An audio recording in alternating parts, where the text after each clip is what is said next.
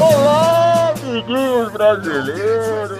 Coisa boa, samba, carnaval, bunda! Aí, dominei habilmente a sua língua maravilhosa pra divulgar o meu filme nos recôncavos mais sórdidos do nosso... Porra, não consigo falar essa palavra. Sórdidos do nosso planeta. Pô, essa palavra é difícil, sórdidos. Isso é claro, meus queridos. Inclui esse podcast excelente que vocês chamam de podcast... Podcastina, podcastina... Podcastina. Quer saber? Deixa pra lá, não preciso divulgar aqui. Quem tem coragem de chamar o próprio podcast de podcastinadores? Ih, caceta, não acredito que consegui! Mandei bem! Agora vão lá primeiro assistir o meu filme e depois vocês voltam aqui pra perder o seu tempo. Quer dizer, pra se divertir com o podcast desses lindos. Ai, Vingadores! Chupa! Chegando, tô chegando! Cheguei! Chupa, chupa, Vingadores, chupa!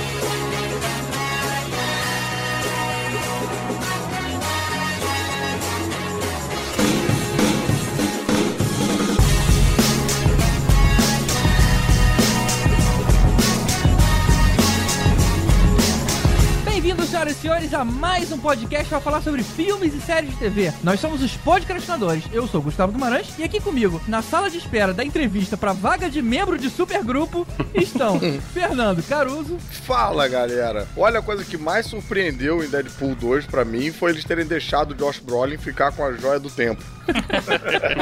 tipo isso. Fazia parte do plano do Doutor Estranho. Vocês estão ligados que ele viajou mais no tempo do que o, o Martin McFly, né? Ele tá envolvido em MIB, em Viagem no Tempo, em Vingadores 3 e nesse aí. O Verdade. cara tá ligado. É, ele fez três lá, então, né? Tá empatado. É, ele é foda pra caralho. Ganhou, ganhou por bônus de, de franquias. E o cara tava no Goonies, né? Isso também já conta um bônus. Já. Que não deixa de ser uma viagem de tempo também, né? Tibério Velasquez. Olha só, e o pessoal aí falando que o jogador número 1 um tinha um monte de referência, que nem quando não viu Deadpool 2 ainda. Não é possível.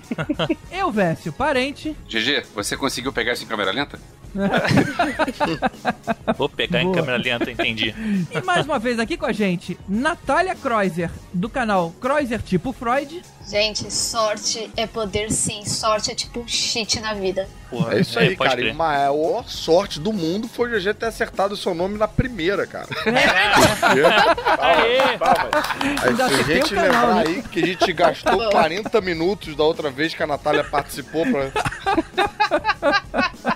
É verdade, cara. Pô, a Dominó Buguei estava aqui legal. presente, graças a Deus. E Cassiano Pinheiro, do Mundo Gonzo. Pois é, galera. Que bom que todos têm um pé bem feito nesse filme, né? Não tem nenhum problema de não saber desenhar os pés. Eu fiquei bem feliz com isso. Eu vou te falar que não pesquei essa, essa piadinha. Deve ser alguma coisa com o desenhista. É Rob Liefeld. Porque o Rob Ah. Liefeld não sabe desenhar pés. Muito avançado pra mim. Ah, como GG é noob. Noob. Mas eu saquei. Ah, eu saquei que tinha alguma coisa ali. civil ele. É um muggle.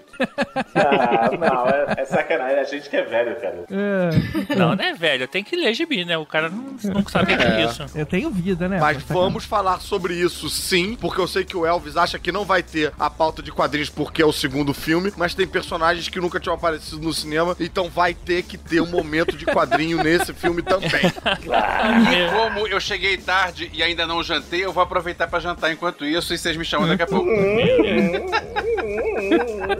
Magoei. Ficou zangado. Ficou chateadinho. Ah, Elvis, vamos, vamos falar de quadrinhos, cara. É bom, é legal. É. Mas então, hoje a gente vai analisar um dos medalhões de audiência desse ano, a continuação de Deadpool, o herói mais ruê BR dos quadrinhos. Meu. Vamos debater aqui o que funcionou e o que não, naquele esquema de sempre, com spoiler pra tudo quanto é lado. Depois dos e-mails. E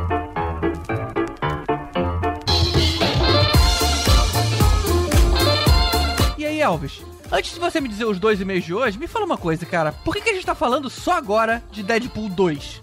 Na verdade, a gente já gravou há um tempão, só que olha só que coisa injusta pra quem lança podcast quinzenal. A gente teve quase seguido, um atrás do outro, o jogador número 1, um, o Guerra Infinita, o Deadpool 2 e o Han Solo, sendo que uma semana entre Deadpool 2 e Han Solo. Na verdade, a gente viu a cabine de Han Solo, sei lá, na terça e o Deadpool na quinta, né? Foi um troço assim. E a gente viu o- os dois e gravou logo, porque a gente queria gravar logo e tal. Só que visto o nosso histórico, do, onde a gente é mais confortável, o nosso primeiro ao vivo foi na JediCon, a gente já fez tudo de ligado à Guerra nas Estrelas. Então, cara, Han Solo vai furar a fila. Aí a gente É. editou rapidinho o Han Solo pra entrar antes e deixou o Deadpool 2 pra depois. E, infelizmente, o Han Solo não teve a resposta que todo mundo esperava. Mas o importante, a gente não queria só falar pra ser um filme bom, a gente queria conversar sobre Star Wars. É, isso verdade. que é legal de fazer. É então, verdade. essa conversa ganhou prioridade de qualquer outra coisa. Então o Deadpool ficou pra depois e é o que você ouve agora. É, na verdade, a gente é sobrevivente do episódio 1. Se a gente via o Jar Jar Binks na tela e conversava sobre isso, é claro que a gente vai querer conversar sobre os outros filmes. E eu preciso dizer que eu gostei do Han Solo. É, eu também, eu também gostei. Mas, mas é aquela história, eu só vi duas vezes no cinema, né? E talvez. Ah, é? Olha só, eu vi uma só. Eu pretendo ver de novo. Talvez não no cinema. Mas então fala aí, qual o primeiro e-mail de hoje? Olha só, o Bruno Pelmar, não sei como se pronuncia isso, ele é, fez um comentário que eu acho bastante legal da gente comentar aqui. Fala pessoal, eu estava no time de pessoas que estava com medo do filme ser uma tremenda bomba, de ser uma coisa terrível de assistir justamente por causa de todas as notícias negativas que vinham aparecendo, somente por isso. Tamo junto, Bruno. É, eu não. Vocês, vocês estão sozinhos nisso. Mas também falo que sou do time que achava desnecessário que fizessem um prequel contando a origem do Han. Não, aí já não tamo junto. Independente de não ter ficado o melhor possível, mas eu gostei de ver. Eu continuo não estando junto. Dito isso, quero me justificar antes que me taxem de hater irracional como a maioria. É, eu já tava aqui achando hater, mas tudo bem. Não irracional, esse é o hater racional. Ele tá explicando por que é hater. Se o cara tem motivo, ok. Pode estar certo ou estar errado, mas é, tem motivo. Mas ok, voltando ao Bruno. Aí ele fala assim: Mas já digo que o filme é bom, divertido e não foi a porcaria que estava dando a impressão de que seria. Impressão onde, gente? Mas ok.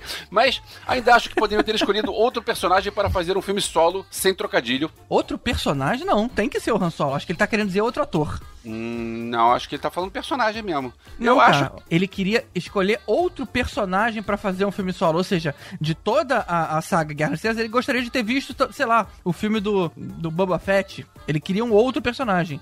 Sim. Eu acho que o Han Solo é o que a gente quer ver primeiro, né? Eu não sei o primeiro, mas eu queria ver o filme do Han Solo sim. Segue, segue no e-mail. Como eu disse, gostei do filme, só que o Han teve todo o seu desenvolvimento de personagem na trilogia clássica, com apresentação breve de passado e tudo mais. E sua conclusão no episódio 7.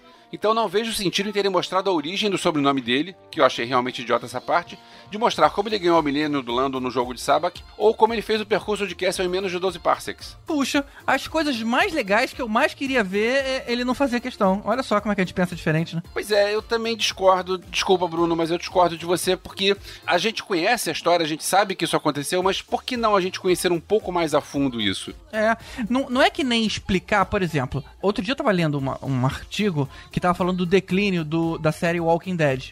E, ele- e uma das coisas que eles estavam reclamando é que até hoje não explicaram a parada. Pô, não, não tem que explicar. A gente não quer saber como é que foi.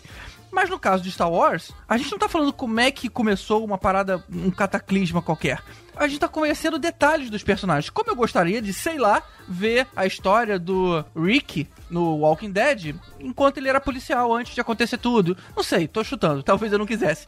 Mas eu acho que são coisas diferentes. É, são detalhes de uma história maior que a gente conhece, que simplesmente vê um detalhe ou outro acaba adoçando, cara. Eu concordo, não precisa explicar nada, mas nesse caso não é explicar, é só aquele negócio, ah, ele, a gente sabe que ele fez o percurso de Castle menos de 12 parsecs, mas não é, não é legal agora que a gente sabe que na verdade foi um pouco mais do que isso e ele mentiu com o Chewbacca pra dizer, porque ele é Exato, malandro, exato. sabe? Então, eu acho bacana, acho bacana a gente conhecer mais do personagem, apesar de, ah, a gente já sabia disso, então dane-se, mas, bom, sei lá. Continua. Continuando. É, pois pra mim o Han era como o Wolverine, não precisava ter contado o passado. O legal era ficar imaginando como foi. A aparição do mal eu achei totalmente desnecessária e até sem sentido, já que em Clone Wars e Rebels contaram a história dele pós episódio 1, né, e não tinha nada dele ser o líder desse grupo de bandidos. Teria sido muito mais legal ver naquele holograma o Jabba ou até mesmo o Boba Fett, mas não o mal. É verdade. Eu preferia que não tivesse sido mal. Achei... Cara, olha só, eu não sei porque eu penso que isso aí é pra juntar alguma coisa lá depois. O que eu achei ruim de aparecer o mal é que é aquela crítica que a gente já fez outras vezes em outros episódios sobre o Star Wars da Disney, o Star Wars atual, que é explicar em mídias diferentes. Quem só vê os filmes vai pensar, esse cara morreu cortado em dois. É, não sabe é. que esse cara voltou. Mas eu acho bacana pegar alguém de fora do, da, da caixinha, sabe? É aquela história, quando eu falei, quando eu vi pela primeira vez, eu comentei com algumas pessoas, pensa num personagem que você nunca ia imaginar que você vai ver no filme. Não vou dizer nada porque eu não vou dar spoiler, mas pensa no personagem e depois você me diz se você acertou. E ninguém consegue acertar porque é o cara completamente fora do que você teria é, imaginado. Mas eu concordo com ele, eu teria preferido o Jabba ali. Mas beleza, vamos, vamos ver no que, que vai vir do mal aí pra frente. Numa possível continuação que o Tibério diz que não vai ter, mas eu digo que vai.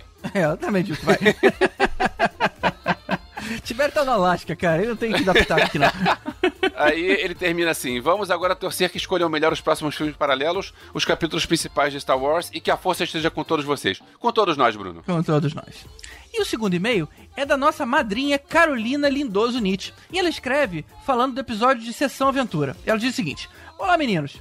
Esse episódio de Sessão Aventura me mandou para um longo passeio pela Memory Lane, já que eu nasci em 1974 e assisti a tudo que vocês mencionaram ali. Adorei. Algumas observações que eu gostaria de fazer. O Caruso estava reclamando que o casal 20 tinha um mordomo que ajudava eles. Ele disse: Quem é que tem um mordomo? Talvez três pessoas na Inglaterra e olhe lá. Sério mesmo, Caruso? O Batman tem um mordomo que ajuda ele. E aposto que você nunca reclamou, hein? bem, bem lembrado, hein? Bem lembrado. O episódio piloto do MacGyver que foi mencionado, onde ele para o vazamento de um ácido com chocolate, foi provado pelos Mythbusters sim. A reação realmente acontece. O açúcar e o ácido reagem, se transformando numa substância tipo um chiclete. Sério? Eu achei Eu- que ia haver um porém aqui na frase, mas não, a frase acaba aí. Olha só. Eu, eu já tinha ouvido esse papo antes. é, eu não sei se alguém chegou a fazer isso num vazamento de verdade, eu acho que não. Mas eu acredito que isso aí é chute meu, que não tem nada a ver, não entendo de química é, e tal. Mas eu acho que a quantidade de chocolate para a quantidade de ácido deve ser alguma coisa que talvez seja. é, não seja mencionada aí. Mas eu já tinha ouvido falar que no, no papel isso é possível sim. Bom, eles devem ter feito isso lá na Europa, né? Porque o chocolate brasileiro é só gordura hidrogenada. Essa reação não ia acontecer. Além disso, a expressão to pull a MacGyver ainda é bastante usada aqui nos Estados Unidos. Foi essa expressão que eu usei pra explicar pro meu marido o que é gambiarra. Olha só, que legal, maneiro. É, a Carolina, ela mora lá na Gringolândia, casada com um gringo. Então e é por uma tá chefe de explicando. cozinha de mão cheia pelas fotos dos pratos que ela faz. Pois é. Ah, e ela tem um podcast também, né? Apro- Aproveita até fazer um jabazinho. É, o podcast dela é Tá na Mesa Podcast. Exatamente. Depois vocês procuram no Google aí, que é muito bacana. O David Hasselhoff era adorado na Alemanha nas décadas de 80 e 90. Ele ganhou a platina tripla. O que, que é platina tripla, Elvis? Hum, Deve ser tipo disco de ouro, só que disco de platina em três vezes. Ou, Opa! ou três discos ganharam disco de platina, então o disco chegou a quantidade de três vezes a, a platina. Deve ser isso. Deve ser isso. Os alemães eram super fãs dele. Procure no Google os vídeos dele cantando em alemão a música DU. Caramba. Du, du é, é você em alemão. Isso aí eu fui procurar. Eu tava lembrando dele cantando no, no fim do Guardiões da Galáxia e dele no Kung Fury. Aí eu fui, pô, deve ser isso. Não, não, não. A música é séria, é uma música romântica, bonitinha. E, Olha pô, só, e é boa a né? música, pelo menos? Deu. pra, pra combinar com o Du, deu. Ou então é o do do, do Homer Simples. Não foi surpresa nenhuma que eu fiquei sabendo que ele conseguiu o financiamento alemão para continuar Baywatch. Ah, e outra coisa, por causa de Super Máquina e Baywatch, o Hasselhoff ganhou lugar no Guinness Book como o homem mais assistido da televisão e só perdeu o posto em 2011 pro Hugh Laurie por House. Olha só, é verdade, o House tinha uma outra série também de comédia, que ele ficou um tempão lá na Inglaterra.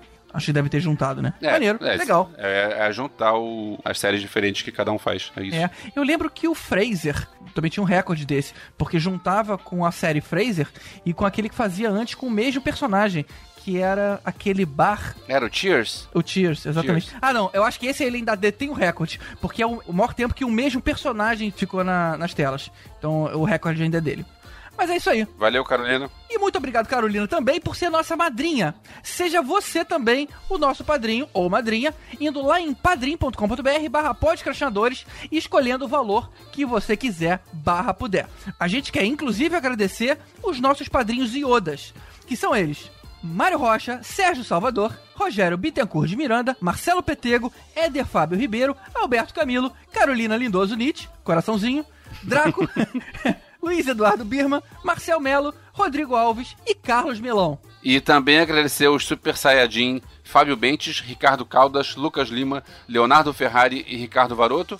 E os mestres dos magos? Alexandre Mendes, Thiago Luiz Silva e Renato Arcanjo. Muito obrigado a todos vocês pelo apoio e por viabilizarem esse projeto até hoje. E também agradecer a todos que, mesmo quem não, não participa do Padrim, quem divulga a gente, que isso também é muito importante. Exato. Spread the word, que a gente tá aqui. Exatamente. Apresentar o podcast aí para um amigo seu que você sabe que pode curtir algum tema específico que a gente fez. Acho que é uma coisa muito legal de fazer. E dá um pulinho lá no iTunes, dá umas cinco estrelinhas ali pra gente, que vai ajudar bastante o iTunes entender a gente como relevante e sugerir para novos assinantes. Isso também é uma coisa muito legal que você pode fazer pela gente. Eu, por causa do trabalho, eu frequento muito o correio aqui perto e eu comentei sobre o podcast com o cara que trabalha no correio. Agora, toda vez que eu chego lá, ele. E aí, Elvis, qual é o podcast novo? Ah, que legal, que bacana. Ah, maneiro. Agora falta ele te dar um desconto, né? Eu, eu pedi pra ele mandar um e-mail pra ler aqui, mas aí não- ele não, não se animou ainda não. Ó, talvez ele esteja ouvindo agora. Pô, cara do correio, manda aí teu nome. Felipe, Felipe. Felipe, ô Felipe, dá um desconto aí pro Elvis e manda um e-mail pra gente, cara. Felipe e o Antônio, os dois são gente boa. E aproveitar, já que sempre quando o Caruso tá aqui faz jabá, deixa eu fazer o meu jabá. Diga lá. euvi.com.br, H-E-U, eu vi. Pronto, fiz meu jabá. Jabá rápido. Bom, tá bom. Então, metendo um, um jabazinho rápido. Se você gosta de tecnologia, blockchain, criptomoeda, dá uma olhada num outro podcast meu que se chama o Disruptcast. A gente conversa sobre tecnologias disruptivas é, num formato bem bacana. São 20 minutinhos e um papo bem extrovertido, bem bacana. Confere lá. disruptcast.com.br. Agora, bora pro Deadpool? Bora pro Deadpool. Vamos nessa.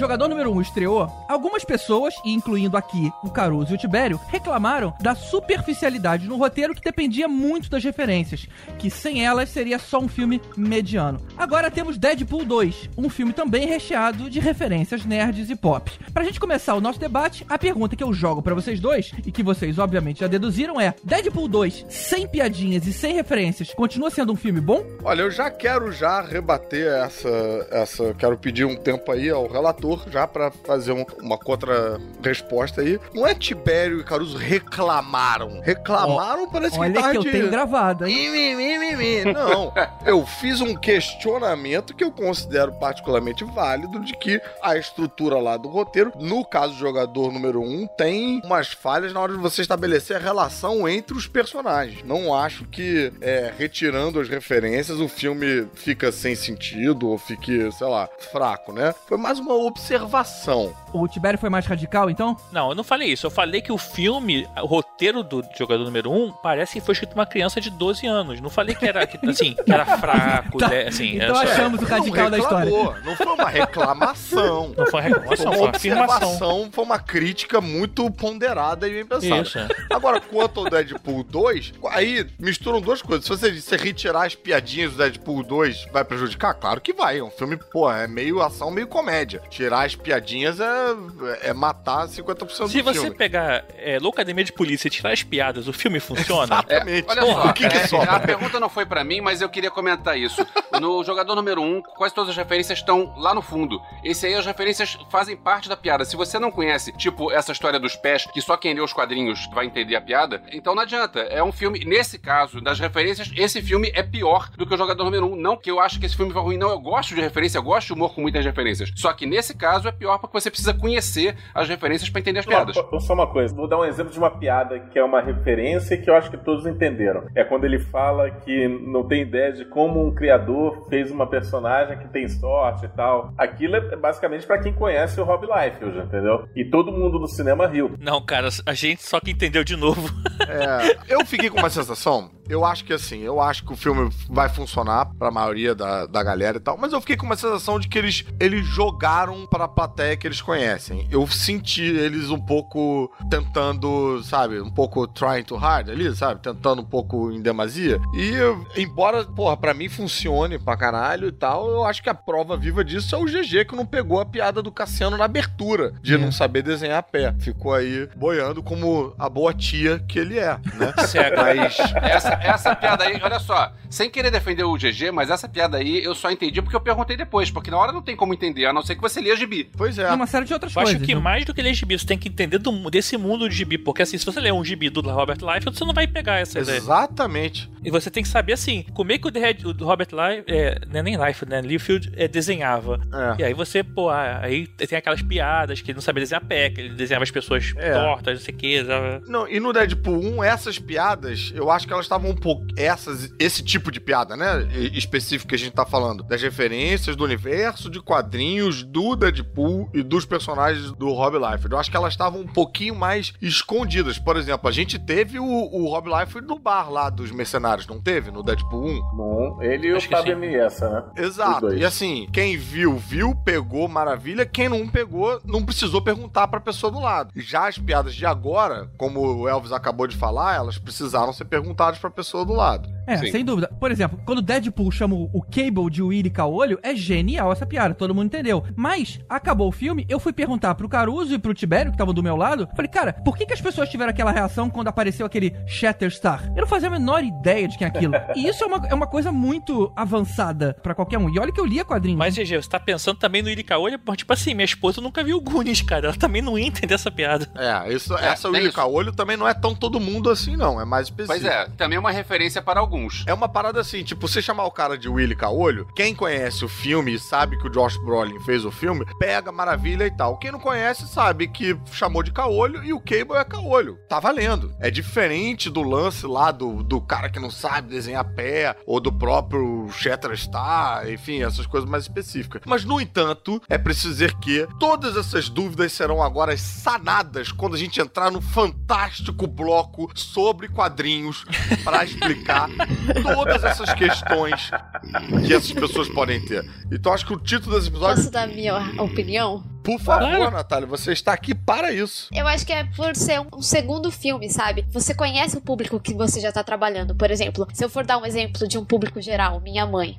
Por exemplo, ela assistiu Iron Man, mas não necessariamente ela assistiu Iron Man 2 e 3, sabe? Então, quando você trabalha com uma sequência, eu acho que você pode entrar mais no universo, ainda mais quando você tá falando de um universo que vai apresentar X-Force, que também não é uma galera muito conhecida. Deadpool já não era conhecido. Então, eu acho que você consegue trabalhar com piadas mais profundas pra quem conhece de Olha, eu fato. concordo, eu concordo com você em partes. Acho que você tem realmente razão nisso, porque eu acho que o público que tá indo lá é bem um público que tá retornando. No entanto, pensando mercadologicamente, isso pode ser prejudicial pra sua franquia. Vide aí o Sega CD que não me deixa mentir, entendeu? Os caras fizeram um Mega Drive, um, tá, bacana, um mega sucesso, aí fizeram um videogame em seguida que precisava do videogame anterior pra- pra comprar. Então você reduz o seu mercado pela metade.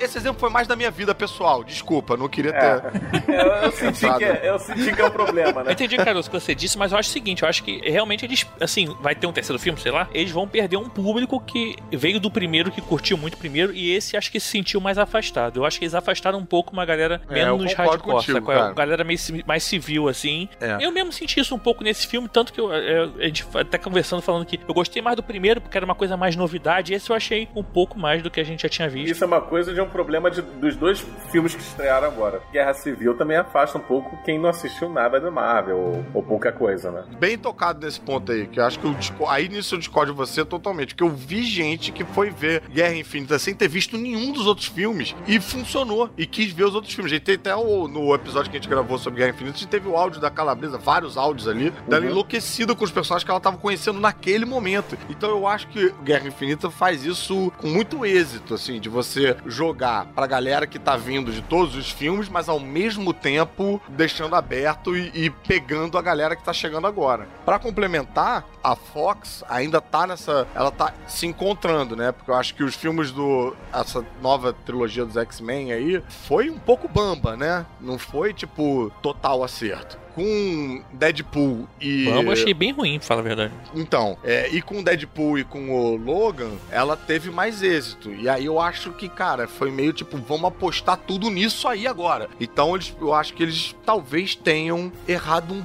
pouco na mão, assim, no- nesse tempero, sabe? É tipo meio, é isso, é isso que vai nos salvar, então façam mais disso, sabe? Gremlins 2, Feelings. Que é outro grande filme. Excelente, Porra, excelente. é, Grande não, né? franquia. Grande franquia. Elvis, cara, é- e você é crítico de cinema, né? Tá. Tá bom, vamos logo com essa porcaria de bloco dos quadrinhos pra gente seguir. Rapaz, mas não tem respeito nenhum, né? Nenhum, né? Eu me senti mal agora, vou embora, tá?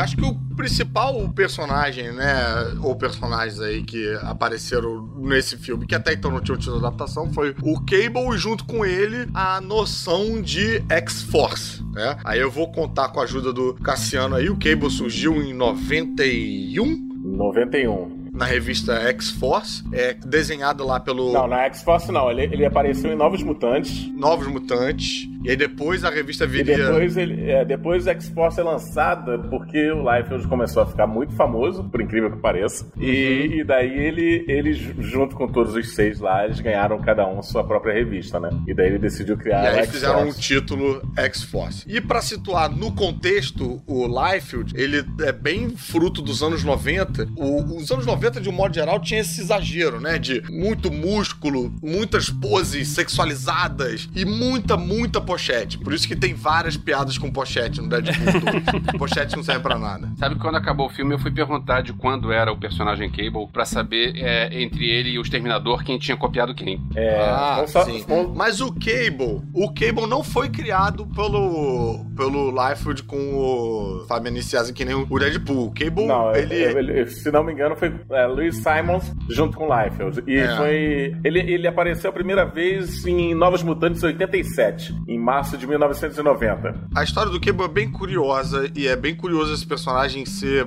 popular e ter ganhado adaptação, porque assim, não tem motivo pra isso. A, a origem do Cable é, ele é filho do Ciclope com um clone da Jean Grey. É a não isso? Madeline Pryor. né? É, porque, veja bem, a Fênix tinha morrido, spoiler, desculpa. Aí o Ciclope, procurando uma outra namorada, ele catou a namorada idêntica à que tinha morrido, que ele arranjou um clone da namorada dele, teve um filho com ele, e o filho foi mandado pro futuro pra tratar de uma doença, de um vírus tecno-orgânico. Que é exatamente isso que faz ele ter esse braço metálico e tal, porque ele usa todos os poderes aqui, isso não é explicado no filme, mas ele usa É. todos os poderes que ele tem pra esse vírus não pegar o corpo dele inteiro. E aí ele volta no tempo, sei lá, por que motivo, enfim. E, e o lance é, cara, quando você pensa em explicar esse personagem, você realmente acha que ele é adaptável pro cinema? Ah, quem é esse? Ah, não, é o filho do Ciclope com a clone da Jean Grey. Porra, que foi pro futuro. A adaptação pro cinema, diga-se passagem, é muito melhor do que a origem dele. É, não, o Miranda saiu da sala falando com a gente, perguntando: ah, mas eu quis saber mais sobre o, o Cable, porque o filme não contou tanto. E, cara, não tem como contar, porque não tem como a origem oficial dele ser, servir pra alguma coisa, né? Assim, mas vamos combinar que é o seguinte: o, o Cable nos quadrinhos, quando ele surgiu, ele surgiu igual no filme, cara. Ninguém explicou. Isso aí, tudo que você falou, isso aí veio,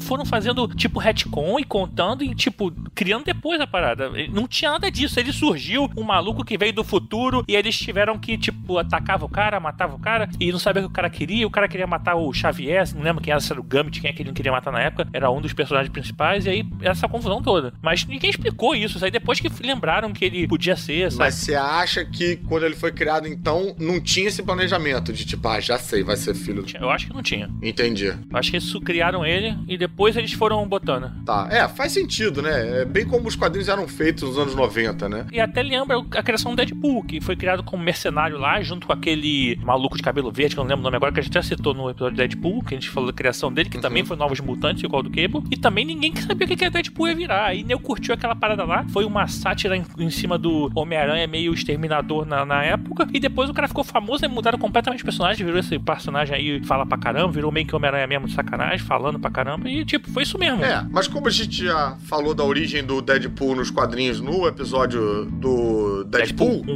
1. e a galera pode, por favor, baixar de novo e dar mais download pra gente novamente, é, O que tem de diferente nesse aí é o Cable, a Domino, né? Que inclusive deu até um certo bafafá quando anunciaram que ela ia ser dominó ao contrário, né? É, e ao invés de ser branco com o, o olho preto, ela ia ser negra com o olho branco com albino lá. Ela seria uma peça negra em vez de ser uma peça branca. Agora, eu não sabia que ela tinha esse poder da sorte. Ela sempre teve esse poder da sorte? Sempre, sempre teve, sempre teve. Ué, mas se ela não tem esse poder, ela tem que outro poder então. Porque ela é só isso, né? É porque ela tem habilidade. assim. Normalmente os poderes desses personagens eram anos 90. Todo mundo tinha um poder de anos 90, que é carregar uns trabucos maior do que o braço. Só que ela era mercenária. A diferença é que nos quadrinhos ela era meio que um braço direito do Cable, sabe? Ela fazia tudo pro Cable e tal. Ela era, ela era tipo um- uma Black Window dos X-Men, sabe qual é? Uma janela preta É, dos, o Windows. dos X-Men. Black Widow. Viúva Negra, não é mais fácil? E é engraçado que essa piadinha legendada virou é, Viúva Negra Negra. É, mas, foi, mas é por aí mesmo. Ela, Black Black Widow. Até surge esse negócio de poder de sorte aí, que também que eu acho que essas coisas inventam depois, sabe? E fica meio por aí. Aí o que acontece? Nessa estrutura aí dos anos 90, todo mundo era, né, saltador e tinha espada e tiro, não sei o que. E aí tem personagem que é, caraca, o epíteto dos anos 90, que é o Shatterstar. Que é um clone do Longshot. Do long shot. Total. Que é outro personagem que, pff, né? É. Tipo, porra. Que era outro que tinha sorte também, lembra? Que o poder do Longshot que era é- ter sorte também. Mas, cara, o Shatterstar, ele tinha rabo de cavalo, um protetor de cara que ninguém sabia pra que que servia. É pra le- levar soco. Uma espada com duas lâminas, uma do lado da outra, assim. Tipo, qual é o sentido disso? Ninguém sabe. Era só massa veice, assim. E quando apareceu o Shatterstar, eu imaginei que eles iam fazer aquela cena dele enfiando a, espada dupla no olho do, do fanático. Falei, putz, que legal. Vai ser isso, vai ser do Mas, caralho. cara, eles usaram o Shatterstar só, pra, só de, Só pra de palhaçada. mesmo. É, só pra fazer palhaçada. Mas peraí, vocês sacaram então na hora que era o Shutterstar antes deles falarem o nome? Ou seja, a caracterização tava igual dos quadrinhos? Sim, Tava, tava, tava bem parecida. Ele não estava vestido ainda, ele só tava com rabo de cavalo. É, mas aí quando ele bota a roupa, tava bem igual. Aí quando ele falou o nome, né? Não tem, não tem dois Shatterstar. Ah, não, eu sou o Shatterstar da Silva. Nossa. Até porque da Silva deve ter uns dois. Quando falou o nome, eu falei, ih, caceta, é ele. Daí você começa a reparar, tem um rabo de cavalo, um cabelo espetado igual do Rob Liefeld. é E eles fizeram um uniforme igual ao dos quadrinhos, que ficou uma merda, que nunca se faz igual ao dos quadrinhos, cara. Nunca. Não, um, um lixo. O curioso é que a gente, sempre quando fala parte dos quadrinhos, a gente indica, né, leitura e tal, mas, cara, essas paradas dos anos 90, assim, é tudo tão tosco que nada foi nem republicado, cara. Ninguém fez os maiores clássicos do Cable, maiores Não, clássicos na verdade, da ninguém Dominó. fez um. Deve até ter algum. Aqueles, aquelas bíblias enormes do, do, do X Factor, né? Ah, sim. Mas tem- aqui no Brasil, não. Aqui no Brasil, não. Aqui no Brasil, Novos Mutantes está saindo agora, né? Você ainda pode pegar, mas não tem nem o Cable. Cara, ainda. mas aí aqueles novos mutantes com Sam Guthrie, com. É. Não é. O Cable depois ele, ele tem uma relação com um Deadpool até mais firme, que eles, eles têm uma revista juntos, eles ganham uma revista juntos, que é The Cable e Deadpool. Que o Cable cria uma cidade e aí ele tem uma ilha que ele cria lá com os poderes dele, o Cable vira uma espécie de messias e o Deadpool tá junto. E aí tem essa relação entre os dois, porque um é um personagem muito sério, que não tá pra brincadeira, e o outro é um personagem palhaço. Mas mesmo essa fase também não foi republicada. Então se você quiser catar isso, caraca, você tem que garimpar muito, você tem que querer, bicho. E você vai no sebo e vai comprar umas revistas que o dono do sebo vai falar: você quer comprar isso mesmo? Mas em compensação, a, a fase do, do Deadpool, Ah, Deadpool tem tudo. que muitos diálogos que foram tirados até das fases do Joey Kelly e o Ed McGuinness desenhando, Uhum. essa tá sendo, foi republicada há pouco tempo, que é aquele Deadpool clássico da Panini. Classics, é. Sim. É. Inclusive começa com um Deadpool que nem era engraçado, era um Deadpool sério, e depois que vai É, transformando. é, não, na verdade só vira engraçado quando o Joey Kelly e o Ed Com McGuinness Ed assumem. McGuinness. É. Foi aí Daí, que eu comecei porra, a ler. Daí fica, Essa um- fase é bem legal. fica essa quebra da quarta parede direto nos quadrinhos. Foram os dois que começaram com isso. E muitas das falas que eles escreveram estão no filme. Tanto que no final eu tava tentando entender porque eles estavam algumas coisas agradecendo as pessoas e tal e tal. Daí vem um agradecimento especial aos dois. É, E falando o de Joe Kelly, eu tenho uma indicação então de quadrinho pra fazer. É, eu Mato Gigante, que é do Joe Kelly, que não tem nada a ver com Deadpool, mas Isso. é um quadrinho bom. Olha aí. É e bom, que vai é virar filme também. E que vai Vai virar- virar já filme. virou filme, na verdade, né? Só nos Estados Unidos pra DVD direto e Blu-ray e streaming na Amazon americana. Talvez, quem sabe, chega aqui no Brasil Daqui também. a pouco chega aqui. Não que eu queira fazer nenhum jabá, mas você pode ler sobre isso na coluna do Tibério na Caverna do Caruso. E esse ficou bom mesmo. Esse não ficou igual ao do prelúdio do Vingador.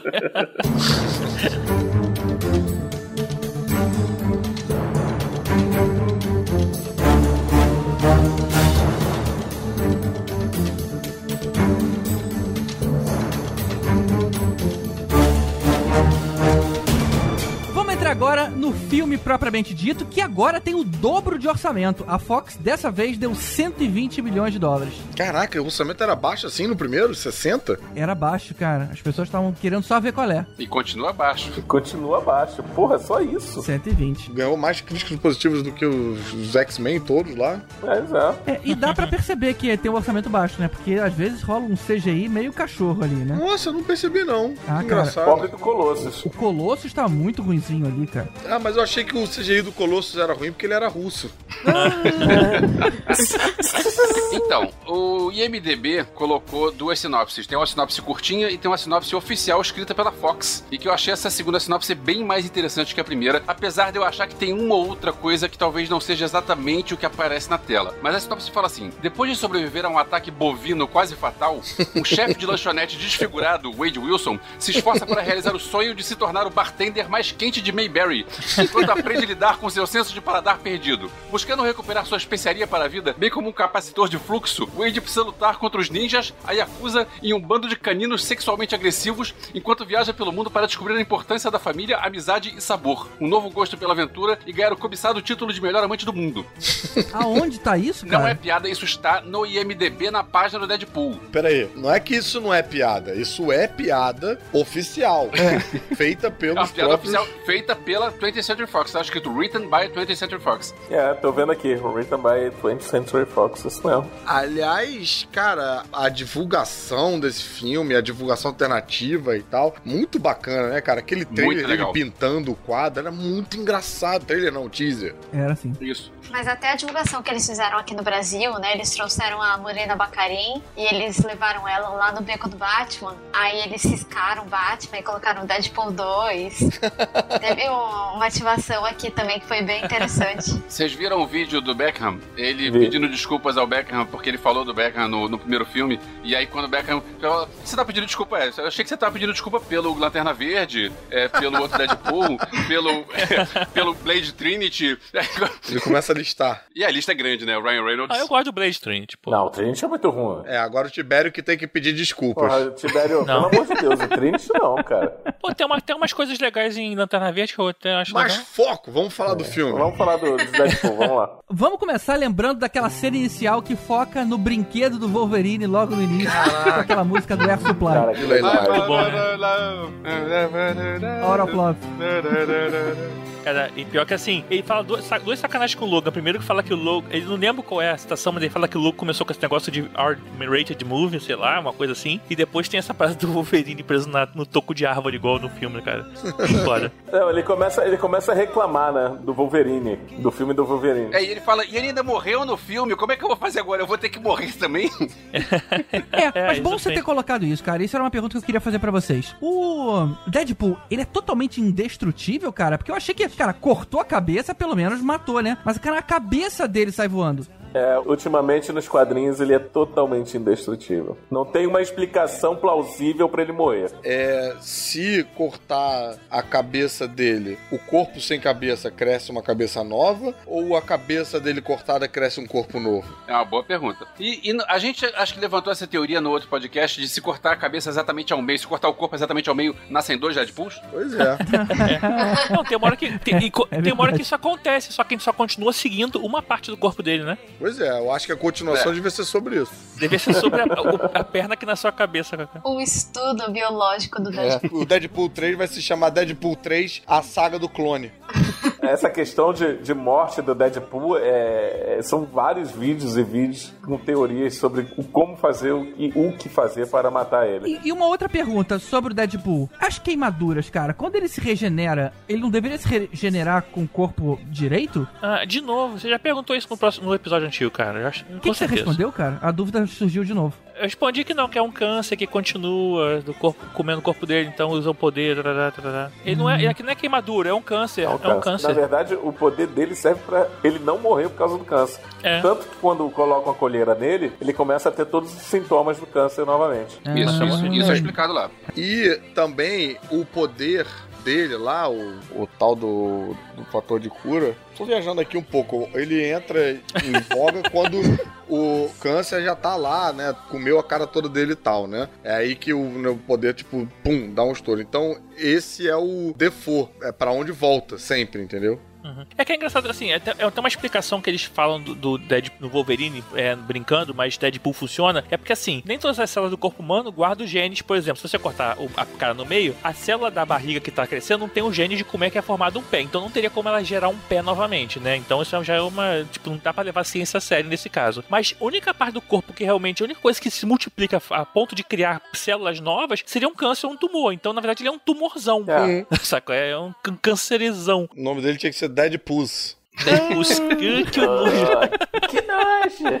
Né? Que nojinho. Agora, voltando ao filme, é, eu acho muito legal porque é, é completamente balde chutado. É completamente sem, sem noção tudo. É. Aí depois daquela introdução onde eles ouvem o Wolverine, tem o momento onde mostra um flashback e a música que tá tocando no flashback é 9 to 5 da Dolly Parton. Da Dolly Caraca, Parton. muito Você você não pode é verdade. levar a sério um filme de super-herói que E ele começa... anuncia, né? Ele fala, mete bronca, Dolly. E aí começa. Ele começa com uma sequência de ação violenta pra caramba, tocando Dolly Parton. E aí depois tem a introdução do filme zoando com a Celine Dion cantando é, um tema igual a 007. Cara, é genial, é genial, genial, genial. Deixa eu fazer uma pergunta. Assim, tudo bem que a ligação de música dele não faz muito sentido. Mas não lembra um pouco Guardiões da Galáxia? O Guardiões da Galáxia é isso, só que bem comportado. Porque o Guardiões da Galáxia não ia usar Dolly Parton. Ele Mas vai usar uma música que você não ia 1, esperar cara. aquilo. Pois é, veio do Deadpool 1. Deadpool 1 já Tem, tinha tem uma umas cena lá no músicas. fim, que, uma cena de ação lá no fim que os caras eh, que tá tocando Tomorrow, Tomorrow do musical N. Cara, não tem nada a ver essa música e fica genial. O Deadpool 1 não tem uma música que é meio um, código entre eles dois, entre ele e a Morena Baccarin lá? Uma música bem tosca, anos 80. Não é Ah, tosca, não, é o Careless Whisper.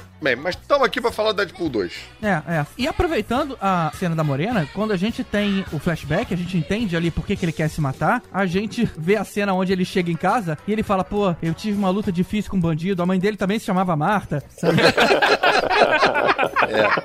E ela fala, não. Isso foi uma coisa que achei impressionante de fazer piada com o universo DC, caraca, cara. É. fazer É, piada com o é. universo coragem. Marvel, que a gente sabe que é outro estúdio, né? Mas ainda assim, de certa forma, é compartilhado. Tá? Agora, cara, fazer com o universo DC, porra, bacana. Cara, pelo que eu, que eu soube, acho que a, a única coisa que foi censurada nesse filme foi uma piada com Hitler no final. Olha aí. É, Caralho, todo o já era- restante passou. Porque Hitler era da Paramount, aí é outro é, estúdio. é. É o universo dos monstros, né? Não era papo que ele ia voltar no passado pra matar Hitler, não era isso? Não, aparece, é, aparece ele, ele encontrando o bebê, seria a, a última cena pós-crédito. Ah, entendi. E aí o bebê tá Ah. escrito A. Hitler. Caraca, não sabia. Tem duas coisas nessa cena com a Morena Bacari na casa dele. Uma que ele fala que o nome do filho é Connor. E eu tava lendo até sobre esse filme. E esse, a questão do Connor, e- ele usou, na verdade, porque tem um fã dele, um que tinha 13 anos de idade, um garoto, e ele teve câncer e morreu, acho que antes de ver o Deadpool 1, cara. Assim, aí ele usou o nome do garoto Pô, em homenagem, assim, uma parada bem maneira. Eu achei que era citação ao Exterminador do Futuro. O Connor, né, É, também. o John Connor. É. Ah. É, esse é- talvez seja o primeiro filme. Acho que é o primeiro filme da Marvel que o Stan Lee não aparece. É, não é da Marvel, verdade. né? Ah, é Marvel, né? É, é, sim, mas ele apareceu no primeiro, primeiro Deadpool, né? É, o Deadpool ele era, era, era tipo um DJ, né? Um negócio assim. um- Ele era DJ. Ele apareceu em todos os, os seis X-Men? Todos, Todos, cara. todos. É, aparece tudo, cara. Apareceu no Quarteto Fantástico também. A gente sabe o motivo? Alguém sabe por quê? Bem, ele, eu chuto que seja a época que ele estava muito doente ano passado, né? E, e não tenha participado desse filme. Mas tem uma hora que aparece um piche que tem escrito Stan. Eu não sei se tem o Stan Lee ou só o Stan. Assim, eu peguei a parte do Stan, não, não sei se eu peguei a cena toda. Mas eu acho que tem, cara. É, assim, galera que for viu o filme aí de novo, puder corrigir, mas assim, acho que tem o Stan Lee. E se a pessoa der- tinha uma foto do filme na hora que tinha passado no cinema também ia ajudar bastante a gente. Tirar foto do filme é ótimo. Isso aí, faça um crime, né?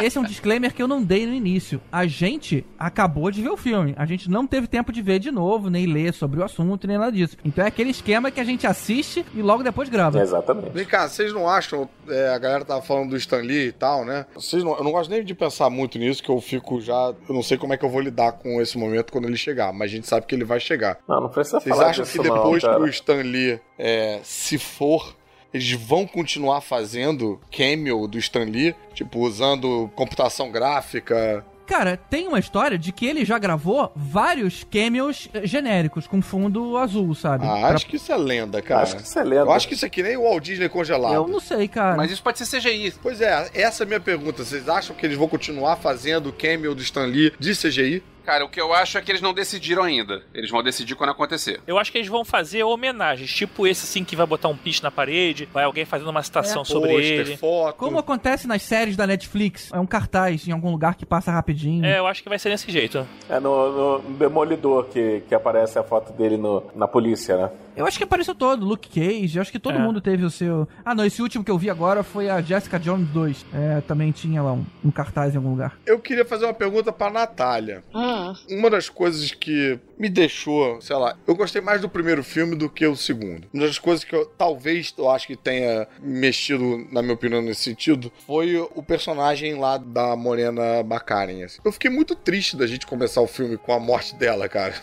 fiquei deprê, assim, um bom pedaço, sabe? Curtia muito a relação deles e, e achava muito bacana a participação dela. Acho que isso deu uma puta reduzida, ela ficou bem naquela função de namorada que serve só pra morrer, pra mover o, o, o personagem, sabe? E virou uma moldura, né, cara? É, e caraca, cara, pô, sei lá, fiquei triste. Queria saber de você o que, que você achou. Mas eu acho que é proposital ela ter esse personagem pra ele, porque o Deadpool ele é muito um personagem de não ligar muito, até ele ligar. Eu acho que eu tô me adiantando se eu falar isso, mas tipo, até pra ele ligar pro Russell, Uhum. ele demorou um tempo, então ele precisa de algo impactante, que é a única coisa que importa pra ele, a namorada dele, sabe? É, Se eles tivessem razão. uma família já, ou coisa assim, talvez. Ou poderiam tentar algo com a avó, né? É, é, mas não tem o mesmo impacto, você tem razão. Mas, cara, fiquei, fiquei mal, ainda mais, pô, todo aquele, quando começa todo aquele papo da, da família e tal, acontecendo naquele momento, bicho, mexeu comigo, cara.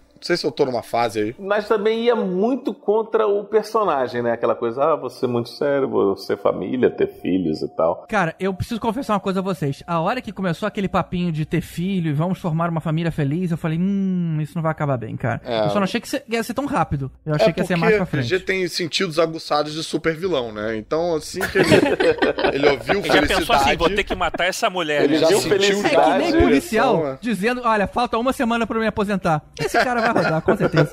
Não, mas olha só, eu também achei que foi meio assim, não sei se eu.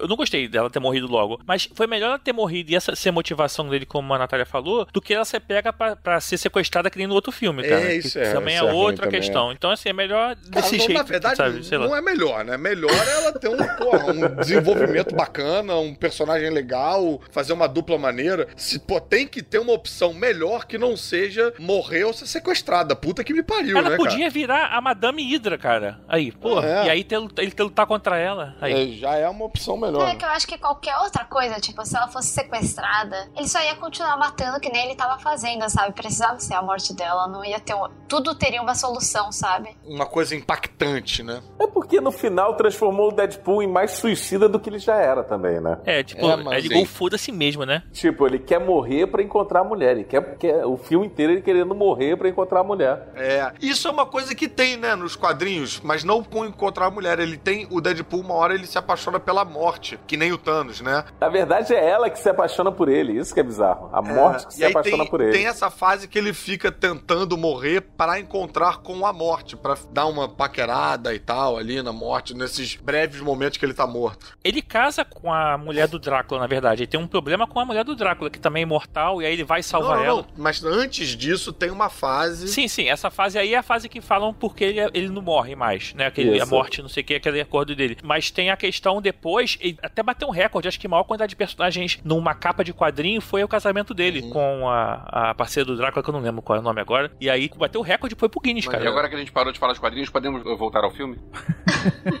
Mas isso faz parte do filme. É, é, isso faz parte do filme. Mas a gente pode lembrar depois que a gente vê ela morrendo, né, e ele se explodindo, é, o, o Colossus aparece pra resgatar os pedaços dele e levar ele lá pra mansão dos X-Men. Essa parte desse explodindo foi meio tosquinha, cara. É Achei bem bem, bem fraquinha, assim. sim. De novo, né, cara? Tem menos dinheiro pro CGI, mas. Pô, engraçado, não me incomodou. O CGI normalmente me incomoda tanto, esse aí não me incomodou, não. Não, o Colossus me incomodou muito, cara. Foi, Muito. foi, foi É. nível Sharknado, cara, essa explosão aí. Porra, caralho. Foi, foi ruim sim. Não, foi sim, cara. Essa- é que o filme é meio trash já, assim, sabe? Você já não leva a sério. Mas eu acho que é de propósito também. Ali, ali é de propósito, né? Aquela cabeça meio tosca voando e tal. Eu- os eu também acho que é de propósito. Ali a cabeça voando eu também senti, a, pra alegria do Elvis, uma outra referência aos quadrinhos, que é aquela cabeça de Deadpool que acompanha ele numa fase lá, uma É, que, cabeça é, zumbi. que tem um helicóptero na cabeça, né? É, não tem uma cabeça zumbi de Deadpool que Tem, é porque ele? é um Deadpool que não, não continua nascendo pra baixo, né? Aí só fica só a cabeça voando com aquele helicópterozinho assim, tipo criança, saca?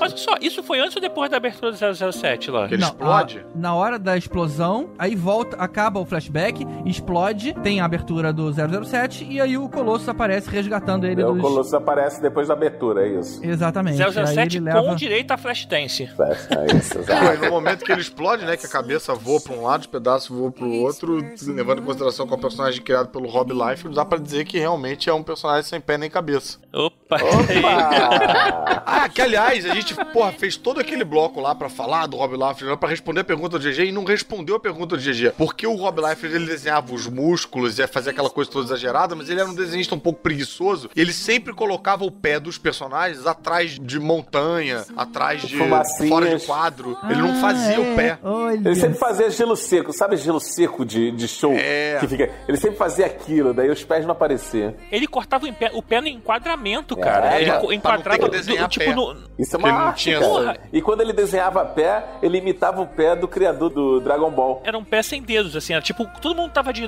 de meia, Exato. sabe? Era bem tosco. E, e só uma coisa que a gente não falou também da abertura é que aparece lá uma David Leitch, que é o cara que fez o, o co-diretor lá de John Wick, que assim, o cara que matou o cachorro John Wick. Tem essa também. Lembrando que o David Leitch é o diretor do Atômica, um dos melhores filmes do ano passado. O melhor filme do ano passado. Que é uma, uma revista dois. em quadrinhos também. Sim, maravilhoso esse filme. Mas você reparou algumas coisas, tipo cena de slow, muito similar à Atômica? Talvez com menos produção, mas bem mesma linguagem, assim. Não reparei. que engraçado, porque o que me marcou em Atômica foram os planos sequências, mais do que o, o slow. É. Ah, então eu acho que eu não fiz essa conexão. Ah, É, parecia um pouco de Zack Snyder, sei lá, um... Só que câmera lenta eu não sei o que, que parecia. Sei lá, acho que ele até fala uma hora, né? Solta Foi em câmera lenta, né? Acho que o Verso fez no início aqui, abertura. Isso, câmera lenta me lembra Michael Bay. É. Não, Michael Bay é câmera com mão nervosa, cara. Acho que tem ca- Tem o oposto da câmera lenta, que é o John Woo, né? Os, os cortes rapidinhos e com os pombos. Mas tem, tem pombo voando em câmera lenta também, tá? Nesse filme tem? Tem, tem pombo voando em câmera lenta, tem, Tem, razão. tem. pombo, ah, sim. cara, perdi a ref... Vou ter que ver de novo, então. Ah, bora pra, pra mansão lá dos X-Men, que aparece o Deadpool andando de- com a cadeira de rodas, cara, na mansão, brincando de carrinho. Aquilo é muito E, e maneiro. os X-Men fechando a, a- a porta pra ele não ver. Sim. Eu não consegui ver todos que estavam lá dentro. Estavam todos. Estavam Eu não Fera, consegui. Fera, rápido demais. é, Fera Mercúrio. Eu vi o Ciclope, Fera. Fera, Ciclope, Professor, a Jean Grey. Mercúrio. A cena dura um quarto de segundo e eu pisquei o olho, então eu perdi metade da cena. Cê- é só eles fechando a porta, né? Ele primeiro Sim. na cadeira do Xavier. Isso aconteceu porque tinha aquela piadinha dele falando, cara, por que essa mansão tá sempre vazia? Por que, nunca tem ninguém? E ele falou de novo isso, só que os caras estavam na sala ao lado e fecham a porta pra não serem vistos. Evitando Daí ele. o Fera fecha a porta e o Professor Xavier tá, tá atrás do Fera. E agora eu não vou lembrar todos. Tentando reconstruir aqui a cena. A gente segue pra primeira missão do Deadpool como X-Men, que eu confesso que eu fiquei empolgado achando que a gente ia ver um uniforme de Deadpool X-Men. X-Men não, estagiário. Fala toda hora. Trainee. Existe uma, uma figura dessas aí, o Tibério deve saber bem, tipo uma estatueta especial pra lá, lá, lá, que é o Deadpool com as cores do uniforme do X-Men, aquele uniforme Amarelo, Deadpool, né? só que amarelo e azul, sacou? É lindo. Eu achei que a gente fosse ver uma versão e tal, mas tá, rolou. Me satisfiz com a, com a piadinha da, da camisetinha escrito trainee ali o tempo todo. Aquela camisetinha futebol americano. É futebol americano com a barriguinha de fora, né? É muito E engraçado, a primeira né, cara? missão Aquela... já em- desemboca a gente no que é o, o que vai ser o- a trama do filme todo, que é aquele gordinho que ninguém sabe quem é. Eu tava, num determinado momento, tava achando que ele era o Bishop. Porque ele, quando aparece no futuro, ele tá com o cabelo comprido, a mão acende E e com tal. dreadlock, né? Ele tem uma relação lá com aquele maluco que é meio religioso, né? Aquele cara que quer o, o maluco lá da instituição e tal. Aí eu pensei, porra, isso poderia ser um surgimento do Bishop. Mas parece que não, né? É um bishop latino, né? Eu acho que eles perderam uma boa oportunidade de fazer uma referência a um personagem que existe, assim, de verdade. Sei lá, ficou, eu É. fiquei meio também perdido com aquele cara, Russell, whatever. É. Bom, um momento bom, quando os X-Men chegam no, no local, eles meio que saem afastando a galera, e aí o, o Deadpool, ele entra pela janela e dá um autógrafo pro garoto que tá comendo, e ele escreve Ryan Reynolds de autógrafo. É verdade. Muito bom. Essa cena bom. também tem umas coisas bem engraçadas. Tem uma, cara, que é que ele pula e cai de joelho, cria um superhero landing, que ele fala que vai treinar lá. E ele, ouch, ouch, isso dói, sei lá, alguma E a coisa gente assim, ouve cara. os barulhos do joelho dele estalando, né, cara?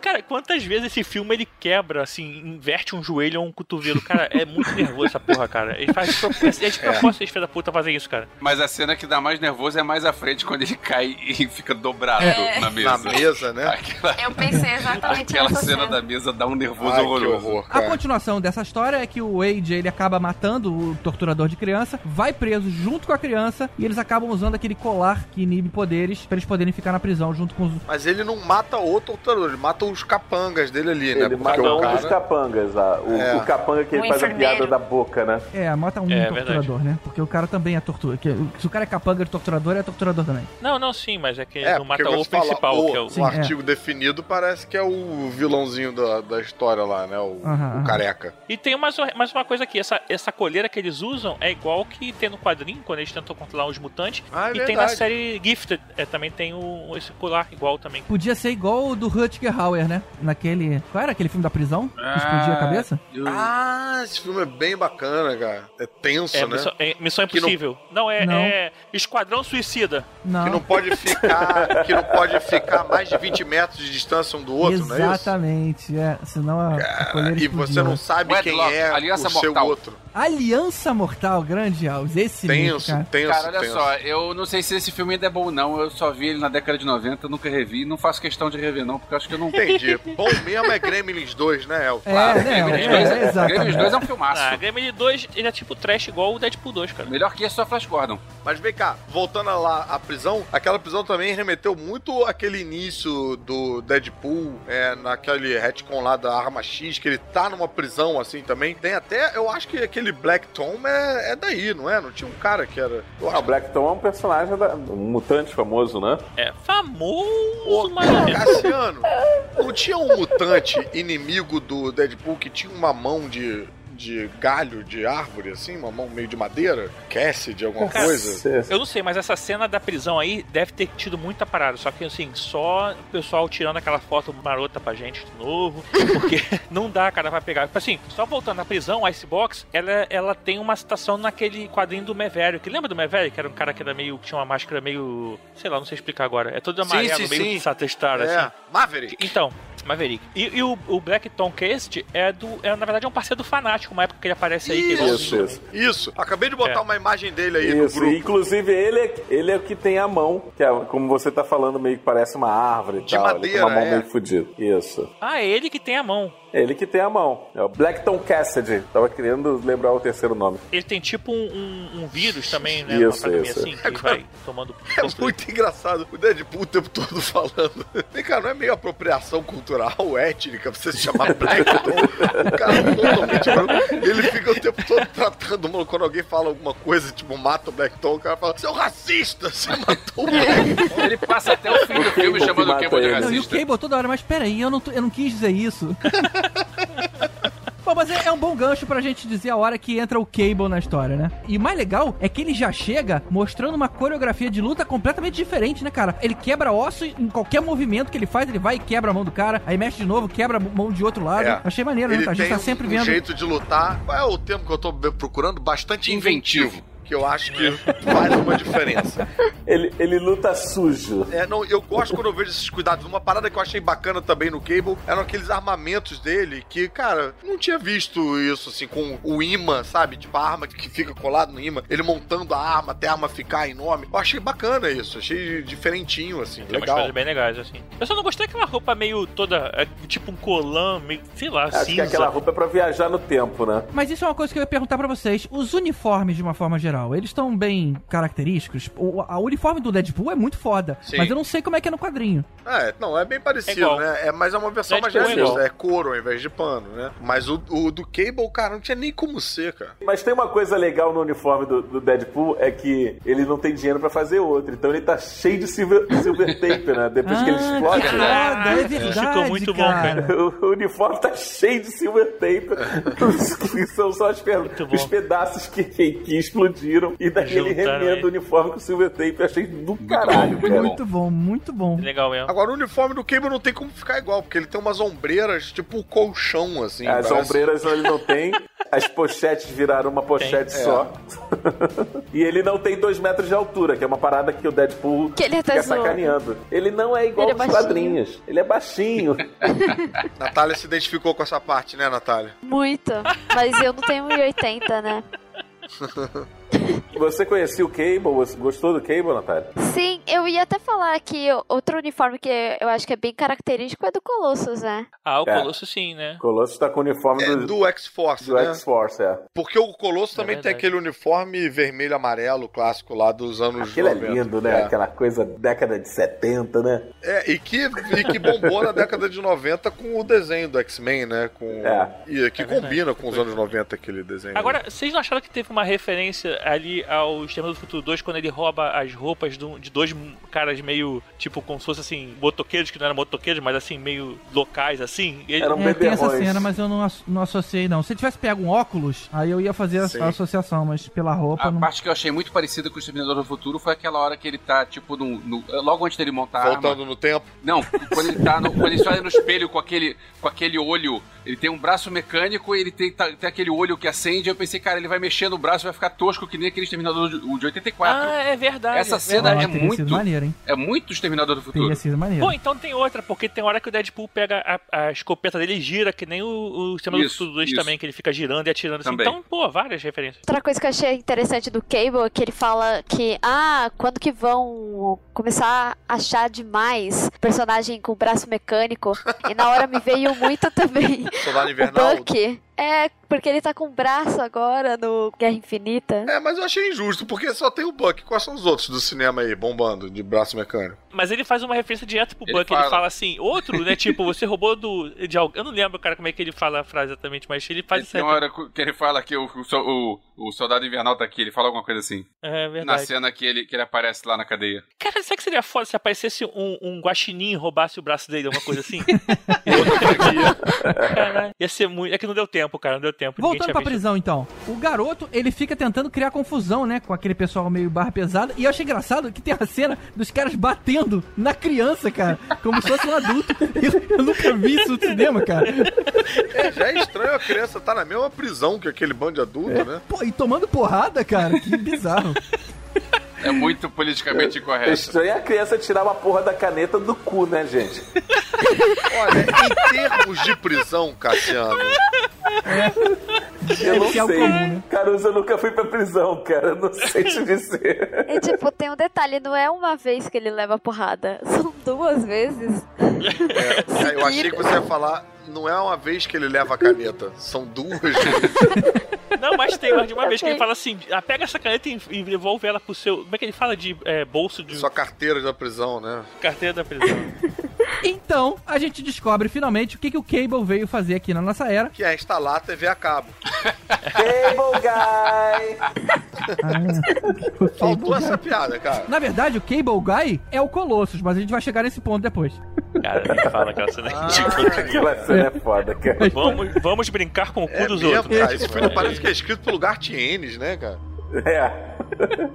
The Boys, Fernando, The Boys. Depois, né? Mas aí, beleza. Aí acaba esse arco com eles fugindo. O Deadpool e o Cable, na porrada, conseguem fugir. Pra aquele outro arco, onde começa a entrevista de emprego pra um super grupo. Ah, Cara, vou falar, é a melhor parte do filme, cara. Da, É a da- melhor da parte do entrevista até eles pousarem, tudo, assim. Eu- essa parte eu não parava de rir, É. cara. Era muito boa. Cara, e tem outro personagem aí que eu esqueci de falar quando a gente tava listando lá nos quadrinhos, que é o Zeitgeist. Esse cara existe nos quadrinhos numa fase muito, muito boa do X-Force, que foi quando eles. Eu acho que o, a Marvel tava brigando com o Rob Liefeld na justiça, e aí eles trocaram todos os personagens. Depois eles até mudaram o nome pra X-Tactics pra não ter problema de pagar direitos e tal. E tem esse maluco que vomita, que tem o vômito ácido. Ele morre também na primeira edição de X-Force. É Jack Statics. É, porque é um poder meio bizarro, né? E essa fase, cara, é outra fase muito foda que a Panini nunca republicou aqui. Essa merecia uma republicação, cara, um encadernadinho bonito. Merecia uma edição de luxo. Com detalhe é, de alguns nomes que aparecem no elenco só, nessa, só nesse, nesse trecho. O cara que faz o Zeitgeist é o Bill Skarsgård, que é o, o It, o palhaço do It. Ah, olha, é ele. Cara, e quando ele, ele se apresenta como Zeitgeist, que o cara fala, mas por que você é um epíteto da cultura, não sei o que, tá? É, ele faz, a uma piada definição bem inteligente. Eu tava tentando lembrar agora, mas não, não consegui. Do, do Zeitgeist, cara, eu achei isso hilário, porque era um negócio que eu pensei muito quando eu li a revista. Eu falei, pô, não tem nada a ver o maluco se chamar Zeitgeist, É. cara. O outro, outro dos caras é o Terry Crews, o, aquele. Sim, que faz o Batman. grande- Ah, é, Terry o Terry Crews, Muito Crews bom, do- muito bom. É, Brooklyn Nine-Nine do Pô, é que Mercenários, que me ele é genial. que Deadpool tinha que ter sido Luke Cage, cara. Ele tinha que ter sido Opa, Luke vamos, Cage. vamos Isso. deixar claro para as pessoas, o pai do Chris. O pai do Cris. E na minha cronologia oficial, ele é o Luke Cage, ainda. É, talvez. É, cara. Pô, ele seria um bom Luke Cage. O problema é que ele é muito engraçado, cara. Aí tira aquele clima meio dark que o Luke Cage tem. E tem o outro cara que também só aparece numa, mais rápido ainda do que os X-Men, que é o cara invisível, que você não sabe se ele tá lá ou não, até que, Até que acontece. até que apare- é o Brad Pitt. Cara. o Vanisher. A mochilinha. É o Sim, mochilinha. e é o Brad Pitt fazendo Não. isso. O cara chamou o Brad Pitt pra aparecer numa cena e muito sumir. bom, cara. E. É bom. É muito. Cara, eu, eu juro por Deus, quando eu fui vendo aquela parte assim na formação do X-Force, eu falei, caralho, cara, que maneiro, vai ter uma porra, um puta combate do X-Force. Não, Eu, eu tava lendo que o, eu tava lendo que o Brad Pitt tava sendo cotado pra ser o Cable e ele não pôde por motivos diversos de agenda e tal. E de então, crivo. Ah, então vamos arranjar um papel pra ele, já que ele tá sem tempo. Então vamos arranjar um papel pra ele que ele só vai aparecer uma cena e rápido. Que vai durar Não, é, é tipo dois segundos. Você piscou, perdeu a cena toda, é né? muito menos que dois segundos. É, ele É um- aparece queimado e morre. é muito bom, É tipo cara. o Matt Damon no, no Thor lá no. É menos que o Matt Damon. É, né, cara? o Matt Damon. Não, e vocês esqueceram de mencionar o cara que era o normalzão, né? Tipo um contador, sabe? O Peter. cara- Peter. muito bom. O bigodão. E detalhe, quando ele contrata o Peter, o Dopinder, que é o motorista de táxi que tava querendo entrar, que não entrou. Fica falando. E tem, tem um outro detalhe de referências que eu ainda quero ver depois, que eu quero rever esse filme, eu quero prestar atenção. Eu não sei se todas, ou pelo menos quase todas as falas do Dopinder são trechos de filmes. Tudo que ele fala é alguma fala famosa de algum filme. Eu acho que é, é tudo trecho de entrevista com vampiro. Eu não sei se é só entrevista com o vampiro, mas ele fala muita coisa de, de a gente já ouviu em outros filmes, frases famosas. O Tupindo é assim, é uma coisa à parte do filme, cara. Esse cara, ele é muito. Eu achei ele muito bom assim no filme, é muito engraçado. É A primeira cena dele é o Deadpool correndo, fugindo lá da galera, tipo Indiana Jones, e se jogando dentro do avião, e aí ele se jogando dentro do carro. Cara, né? eu Começa- dizer que eu não achei esse cara tão engraçado. É. Eu acho ele engraçado Eu sim. achei, cara. Mas o, o- eu acho que ali, quando você tem um protagonista como o Ryan Reynolds, que é engraçado demais. Aliás, isso é outra coisa que é muito difícil, cara. Você ser protagonista e engraçado. Porque normalmente nos filmes de comédia, o protagonista é o cara que conduz a história. Engraçado é aquele cara que tem entradas, né? É tipo uma falinha, uma ceninha engraçada e tal. É o coadjuvante cômico. O Ryan Reynolds é o protagonista cômico perfeito. Aí a, a- a barra fica muito alta. Aquele amigo dele também é muito engraçado, que faz o vilão do jogador número um lá, o, o, o cara de óculos. Meu Deus, esqueci É o o nome cara do do Silicon Valley, né? É isso, putz, esse cara é muito engraçado. Aí o do Pender pra mim ficou meio.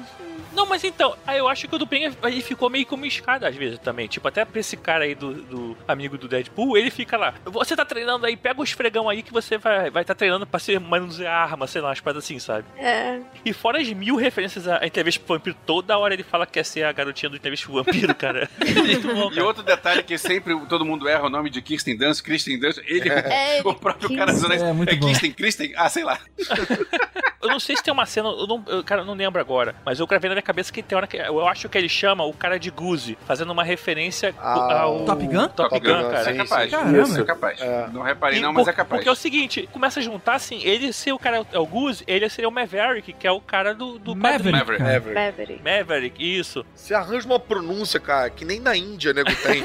Maverick, por que isso, cara? Porque eu sou eu, cara. Eu tenho, eu, eu tenho inglês africano, tenho inglês americano, tenho inglês tiberiano. Ah, tranquilo então, Tibério. Olha senhora. Bora voltar pro filme. Nessa hora que a, a ação se dá e todo mundo começa a morrer, eles estavam querendo interceptar o comboio que tinha o garoto lá dentro pra conseguir libertar. E aí nessa hora quem tá lá dentro também é o fanático e o garoto liberta o fanático junto. Bem maneiro, mas, Não, cara, cara. você não falou que o Shatterstar morreu e virou uma geleca. Ah, é.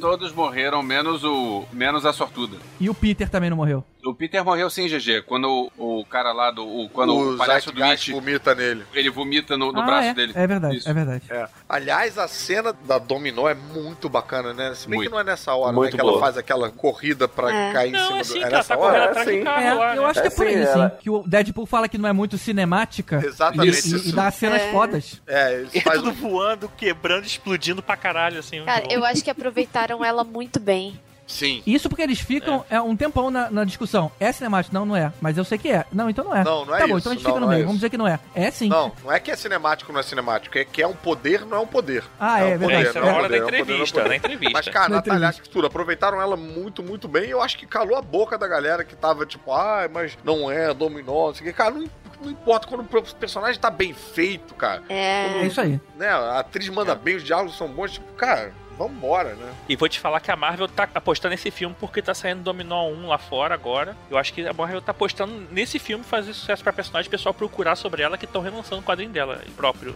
Cara, eu, eu nunca tinha gostado da Dominó. Essa foi a Dominó que eu mais gostei, sem dúvida. É maneiro. A Black Black Widow. Black Black. E aí a gente tem várias cenas muito fodas de luta quando libera o fanático, né? Porra, incrível. Muito legal. Cara, muito E é legal. o fanático mais fanático dos quadrinhos que a gente já viu, né? É, fa- esse fanático foi um, um Esse tá nerd ali. fanático mesmo. E a gente reclamava da Fox fazendo cena de luta com o X-Men, cara. Eu acho que eles se remediaram legal aí, cara. Porque esse filme teve boas cenas. Sabe uma coisa que eu não me atentei sobre o fanático? É que nos quadrinhos ele não tem superpoderes, né? Ele tem uma pedra, não Isso. é? E ele chega a usar aquele colar que inibe os poderes, porque eu não me atentei se no no Deadpool eles fazem ele como um mutante. Não, Que ele tem não uma tem super colar, força. não. Ele não tem colar. É que não tem pro tamanho dele. Nossa senhora. Mas peraí, se ele não tem poder, como é que ele pode ter aquela super força absurda? Ele é mutante, né? Ele é irmão Ele do é professor mutante. Xavier. A única coisa que ele explica é o uso do capacete, que é igual dos quadrinhos, ele usa para o professor Xavier não, não É, isso conseguir é acessar a cabeça dele, mas só. E, e pelo que eu entendo, ele é completamente mutante no filme. Ele não usa o o- a pedra lá para ter poder. O, o Rubi de Sitorak, não é isso o nome da parada? Não É sei isso, nem por que, é que eu isso. lembro essa Ele- porra, caralho. É porque você ele é X-Men. É, não, pois é, mas essas paradas eu tenho uma sensação de que isso ocupa um espaço na minha cabeça que eu poderia estar, sei lá, curando câncer, entendeu? Tipo, podia estar usando pra paradas mais. é, enfim. Mas, cara, eu fiquei muito empolgado de ver o fanático mais parecido com os quadrinhos, mas eu tive Mesmo um momento de, de, porra, fanático de novo, porque já teve o fanático no X-Men 3 da primeira teve. Ah, mas aquilo trilogia. não conta, né? Aquele X-Men 3 Eu esquece sei, aquilo. mas caraca, talvez se tivesse tido um outro personagem que não tivesse aparecido ainda, sabe? Um jeito, sei lá, fodão. Mas assim, Ah, é- mas Ou eu então acho que aparecer esse- igualzinho, com o uniforme marronzinho e tal. Aí ter Mas sido eu acho que esse filme, ele pontua muito bem o que talvez a Fox esteja planejando. Mas isso eu tô me adiantando muito, é mais pro final do filme. Ô, ô Caruso, voltando aí a esse personagem, eu não lembro do X-Men 3, porque nem é lá grandes coisas, já faz mais de 10 anos, nem lembro. Mas é, ele sempre foi vilão? Fanático? É. Sim. Sim, Sim. sim, sim. Sim, Eu não lembrava mas você dele, tá, sim. perguntando, você tá perguntando em relação ao filme ou em relação ao o personagem de um modo geral? Personagem de um modo geral. Sempre foi, sempre foi vilão. Era um vilão presente lá no desenho dos, dos X-Men também, nos quadrinhos. E no filme, quem faz é aquele ator que você com certeza vai conhecer, que é um ator britânico grandão que fez jogos trapaços dos canos fumegantes, faz Vinnie filmes Jones. todos. É. Não tem uma hora que o Deadpool chega pra ele e fala: uh, Sun is getting low, sun is going Isso. down. Tipo, pra acalmar um pouquinho. Os caras são. Come on, big guy, the sun is Shatterstar, Cara, eles são muito escroto, a mãe mano. dos bandidos chamavam Marta. É, Nossa, você é muito dark, tem certeza que você não é do universo da DC. É, The Sun is Getting Low. Todas essas são piadas assim que eu adorei, mas que eu acho que são um pouco exclusivas, cara. Eu acho que. Exclusivas eu digo excludentes, né? Tipo, eu acho que elas alien- alienam um pouco, cara. É, porque tem gente que acha que DC e Marvel é tudo igual também, né? É tudo super-herói. Tem gente que então. não sabe o que é DC, não sabe. Talvez isso seja verdade, mas assim, toda piada vai ter o seu público, porque vai ter o cara que vai reconhecer, é, sei lá, a Dolly Parton e tem o cara que não vai reconhecer e só vai pensar, ah, é Claro, uma- não, é uma música eu que concordo. tal. Então, beleza. É, assim como, é, sei lá, é, eu acho que nenhuma piada precisa ser pra todo mundo. É bom ter umas piadas assim. É, eu concordo, mas é porque eu acho que tem muitas nessa linha. Eu me lembro do Deadpool, por exemplo, uma das piadas que eu mais gostei era dele falando do Liam Neeson, do Taken. Ele falando, ah, tive um pesadelo de novo. Isso aí que eles faziam mais um Taken. Até que ponto, quantas vezes isso pode acontecer até você perceber que você é um péssimo pai? Cara, isso pra mim é piada solta, né? Uma das piadas que eu achei mais engraçadas nesse filme foi um pouco depois desse momento que ele encontra o fanático, que é quando o fanático corta ele no meio e aí ele cresce, aí aparece ele com o corpo de adulto e as pernas de criança. Isso é bom demais, cara. Aí que ele faz uma um proposta misto, indecente, né? É um misto de grosseria. Não é, não é proposta indecente, não, instinto, instinto selvagem. É um misto de grosseria com baixaria, com muito engraçado. Eu acho que eu não vi nada tão baixo e tão engraçado desde Borat. Porque Nossa. é uma perna de criança fazendo a dobrada de perna do instinto selvagem. Cara, E isso. a piroquinha aparecendo. é, isso, É. isso é muito baixo, isso, mas é muito engraçado. Tanto quanto aquela cena do Borat quando os caras estão pelados pelo, pelo hotel. Porque é tão baixaria, é tão baixaria e tão engraçado ao mesmo tempo que, cara, é, é genial isso. E é assim, vai ter gente que vai só ver, ah, que é engraçado Genial, porque. genial. Eu acho que a gente tá banalizando um pouco esse adjetivo, hein, Elvis? Genial. Peru de criança no sofá? Genial. A gente tem Mozart, Beethoven e peru de criança no sofá? Não, não, não, não, não. É, é você misturar o instinto selvagem no momento desses. Quem, quem verdade. pensaria em misturar o instinto selvagem nisso? Antes só que a gente saia do, do Baby Legs, eu lembrei do Rick e Morty que tem um, aquele episódio do TV Intergaláctica que tem o Baby Legs e o Normal Legs. É mesmo. Da dupla Os detetive, né? detetives, né, cara? E ele ficando em pé assim, andando meio tortão assim, cara. Na hora eu falei, ih, Rick e Morty é foda. Ele não falou alguma coisa do ursinho Poo também? Fala. É, é por causa do, do mel, né? Um negócio desse assim, eu não, Não, lembro porque agora. o Spoo também é assim, cara. É um corpo enorme e a perninha pequena, Ah, né? é isso, E só de camisa, né? E todo mundo acha normal. Só de camisa, camisa. pelado pra baixo. isso aí. E falando em criança, teve uma piada que a gente não falou também do Frozen. Sim. verdade, Ah, verdade. Ah, sim. não. Can Aquilo não é uma piada. Aquilo é uma observação genial, cara. É. Como ninguém nunca Cara, a percebeu. música é um plágio, cara. Isso sim é um negócio que ninguém percebeu até agora. A música é um plágio de Papa Can You Hear Me? Do Yentl. Do You Wanna Build a Snowman? Papa Can You Hear Me? Mas é, o, o ponto é o seguinte: quem viu Yentl que tá vendo Deadpool 2 agora? Mas é isso, aí que É. tá, cara. Não precisa ter visto. Ele passa o pedaço que ela canta isso pra daí falar aquilo. Nós botam, né? Então você não precisa ter visto. Eu não vi Yentl e eu peguei a piada. Agora, falando de piada que a gente, a gente passou, tem uma piada logo que ele fala, quando ele tá sem poder lá no, no Icebox, que ele fala, porra, dá um arco e flecha que eu viro o Gavião Arqueiro. aqui." De novo, provando minha teoria de que esse filme é bem calcado nas piadas nichadas do universo nerd. Na série. E quando ele chama o Cable de Thanos também, você acha isso? Não, ele fala, zip Thanos.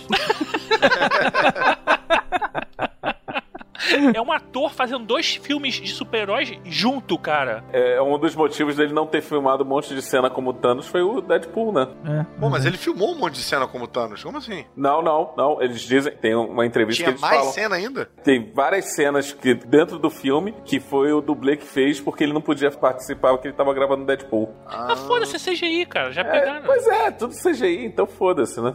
Isso é um negócio que às vezes dá uma certa agonia, né? Tipo, pô, tá faltando ator em Hollywood, cara, pra você botar um, um maluco. sempre os mesmos, É, né? do pô, Zoe Saldanha tá em 18 filmes do, de nerds aí, né, cara? Porra, O nome disso é assessoria boa. é, né? É. É, É, é. tem, tem alguém que tá ganhando dinheiro, né? É. não é só o ator. Quem não tá ganhando é você. É, eu há muito tempo que não, né? Porra, eu, cara, podia estar fazendo esses filmes aí, cara, cheio de, porra, de papel de mutante pra mim, não precisa nem de maquiagem, cara.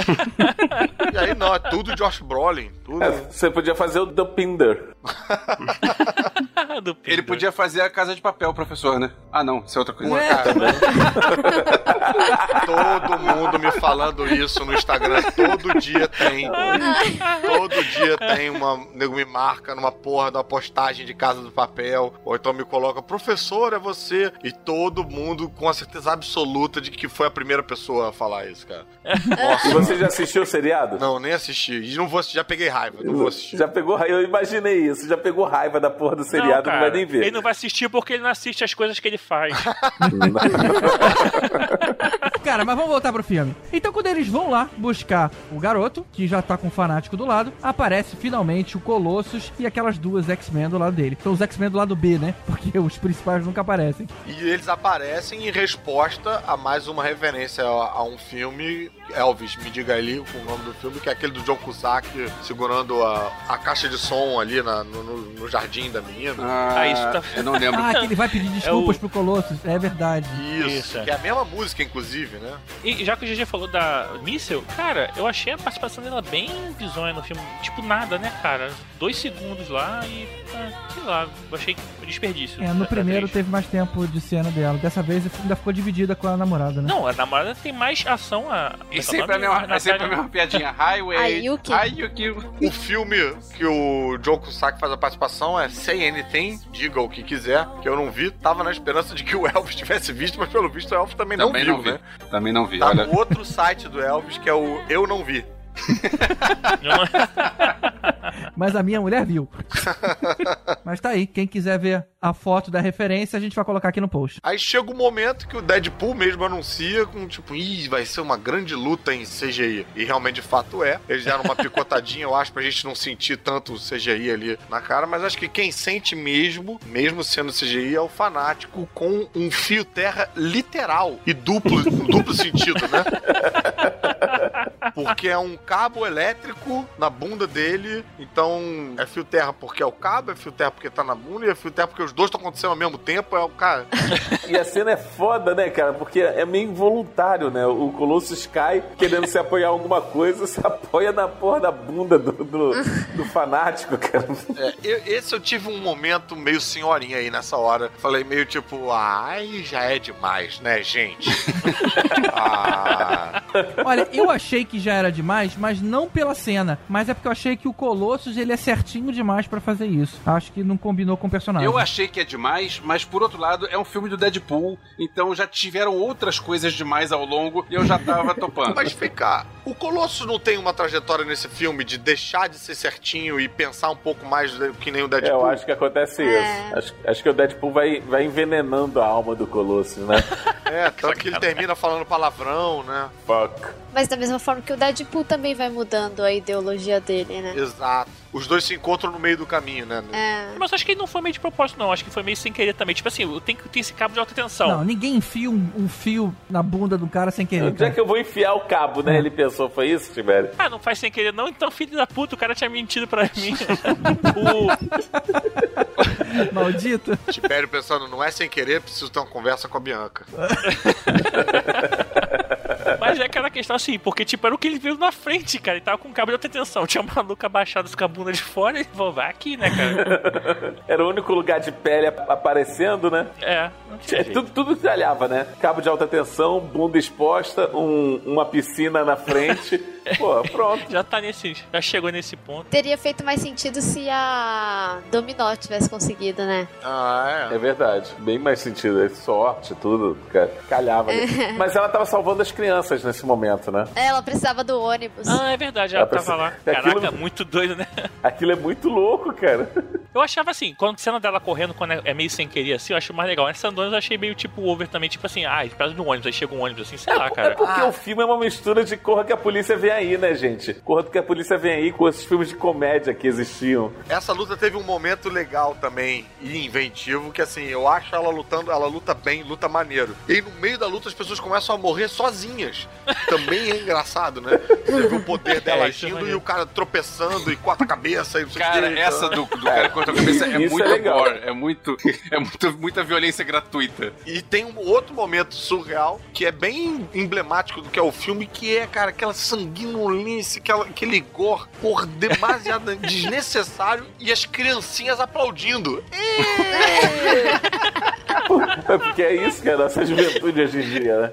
Eu acho que é nessa hora que o Wade cai daquele jeito todo torto que o Elvis falou mais no início, não era? Não, não, isso, Isso é é na prisão. isso é na prisão. Quando ele tá sem poderes. Isso é quando ah, ele isso é volta. na prisão, confundi as horas. É quando ele volta o poder dele, que ele tava É. sem poder na hora que ele cai e vai Que é voltar. uma das cenas também bem grotescas, né? Do filme. Mas essa, é, essa que corta a cabeça do cara é uma cena que todo mundo fez assim. Ouvi, cara. Mais gente sim. sim, É, sim. é, E eu digo que quem tava do meu lado era o GG e o, e o Caruso e foram eles. Entregou logo, né? Eu fiz o mesmo. Eu não sei porque eu tava de olho fechado essa hora que eu tava com nervoso.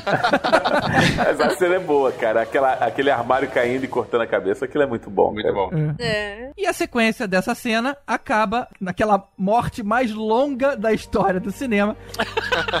e é o Wade colocando o colar pra ele dizer pro garoto, olha, é, não mata mais ninguém, mata a mim só, porque ele achou que o garoto fosse desistir. E no meio do tiroteio, é, o Deadpool acaba tomando um tiro no, no peito e aí cai no chão. É, e ele- eu fiquei até bem sofrido com isso, cara. Que ele tem um encontro com a Morena Baccarin e eu tava, tava feliz com esse final, sabia? Tava feliz. Quando rola lá, né, de voltar no tempo, eu, eu gritei assim, não! Tava, porra, amarradão dele ter conseguido morrer. É. Eu achei que ele ia voltar mais perto assim da hora. Ele voltou bem tempão atrás, né, cara? Voltou.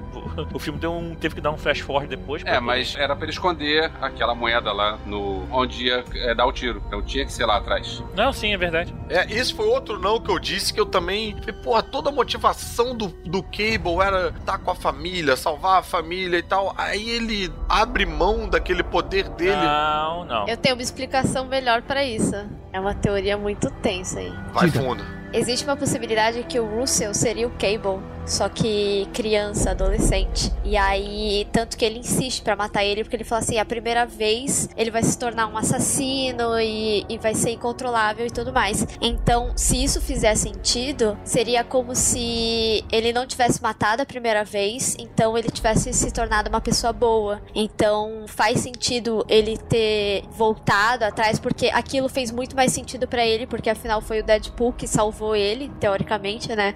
Mas, Natália, o Cable encontra com ele no futuro, com o, o É. Russell velho no É. futuro. Aparece o Russell mais velho no futuro e o Cable Matando a fala. família do Cable. Ele sai matando todo mundo até que ele matou a família errada, que é a própria família do Cable e tal, né? E tem a cena dele, velho, e não é o Eles Josh se Brolin. encontram. É, Quer dizer, eles se encontram não. é. Ele encontra a família do Cable, né? É tipo, eles estão ao mesmo tempo no mesmo lugar. assim. É, não, não, não tem como. Tibério, na hora que o, que o Deadpool tá todo ferradão lá, que tá todo, com aquela- todo queimado, você mencionou alguma coisa da roupa ser preta que eu não entendi, eu não quis te dar muita atenção na hora que eu não queria perder o filme. Mas eu esqueci de te perguntar de novo. Obrigado, GG, por não dar atenção na hora que ele tá. Só porque o filme tá passando. Eu falei aquele, fica quieto, fica quieto. Mas aí esqueci de te puxar de volta. O que, que você quis dizer? É porque o Deadpool, ele tem uma roupa, quando ele volta pra X-Force um tempo no futuro, lá no- nos quadrinhos, ele volta com uma roupa toda preta. Na verdade, todo mundo tem a roupa preta. O Wolverine tem a roupa preta, e, é, cinza é uma, e preta. uma roupa de stealth, né? Tipo uma. pra Ele fica com a missões. mesma roupa. Ele fica com a mesma roupa, Pra exatamente. missões é por mais furtivas. Falei, "Ih, Ah, tá, entendi. E aí o que acaba acontecendo? O Cable usa a última carga pra voltar no tempo e evitar a morte dele. E aí, com isso, ele fica aqui no presente. E pra isso, ele pega aquela moedinha e coloca no bolso do. ou numa parte da roupa estratégica, que ele sabe que é ali que a bala vai bater. E como o Caruso falou no podcast Jogador número 1, é assim que se faz você não perceber que uma moedinha vai ser usada depois pra resolver alguma coisa. Você não precisa telegrafar, né? A piada. Muito bom, muito bom. É, Mas posso falar uma coisa? Quando ele entregou o relógio, eu falei assim: putz, podia ser a moeda. Eu tive esse feeling assim antes, sabe? Olha só. Eu também achei que ele ia usar. Não, quando tava acontecendo aquele é, longa morte que nunca terminava, eu pensei, cara, ele vai voltar no tempo e vai salvar. Mas eu não, não imaginei o negócio da moedinha, não. é, eu achei que ele ia tirar no colar. Foi maneiro, cara. Foi melhor ainda. Foi uma surpresa. O até. colar eles tiram também de um jeito bem. É, ah, tenta 7. E aí o nego aperta 7 e des- desfaz o colar. É porque ela é sortuda, né, cara? Tudo que ela falar Não, pode dar certo, e ele ainda né? faz Não, o não comentário. pode ser só tipo um de, número. Caraca, isso é muito um roteiro preguiçoso. ele faz esse comentário ao longo do filme algumas vezes, né? Não, e o moleque de novo tenta abrir a porra do colar com, com a caneta do cu, né? O termo correto, Cassiano, é cuneta. É, é, é verdade. Obrigado, Fernando. Muito obrigado. Nada. Ainda bem que ele falou, senão eu nem ia saber. Não, nunca que eu saberia. O pior é que é uma bique, é uma bique quatro cores e todas as quatro cores são marrom. Foi esse- e foi esse o cara que, que reclamou da baixaria no, na cena do Instinto Selvagem. Mas tudo bem. É. Pô, mas eu não tô fazendo um, um roteiro de um filme, cara. Pelo amor de Deus. É a coneta, é o cintaralho, né?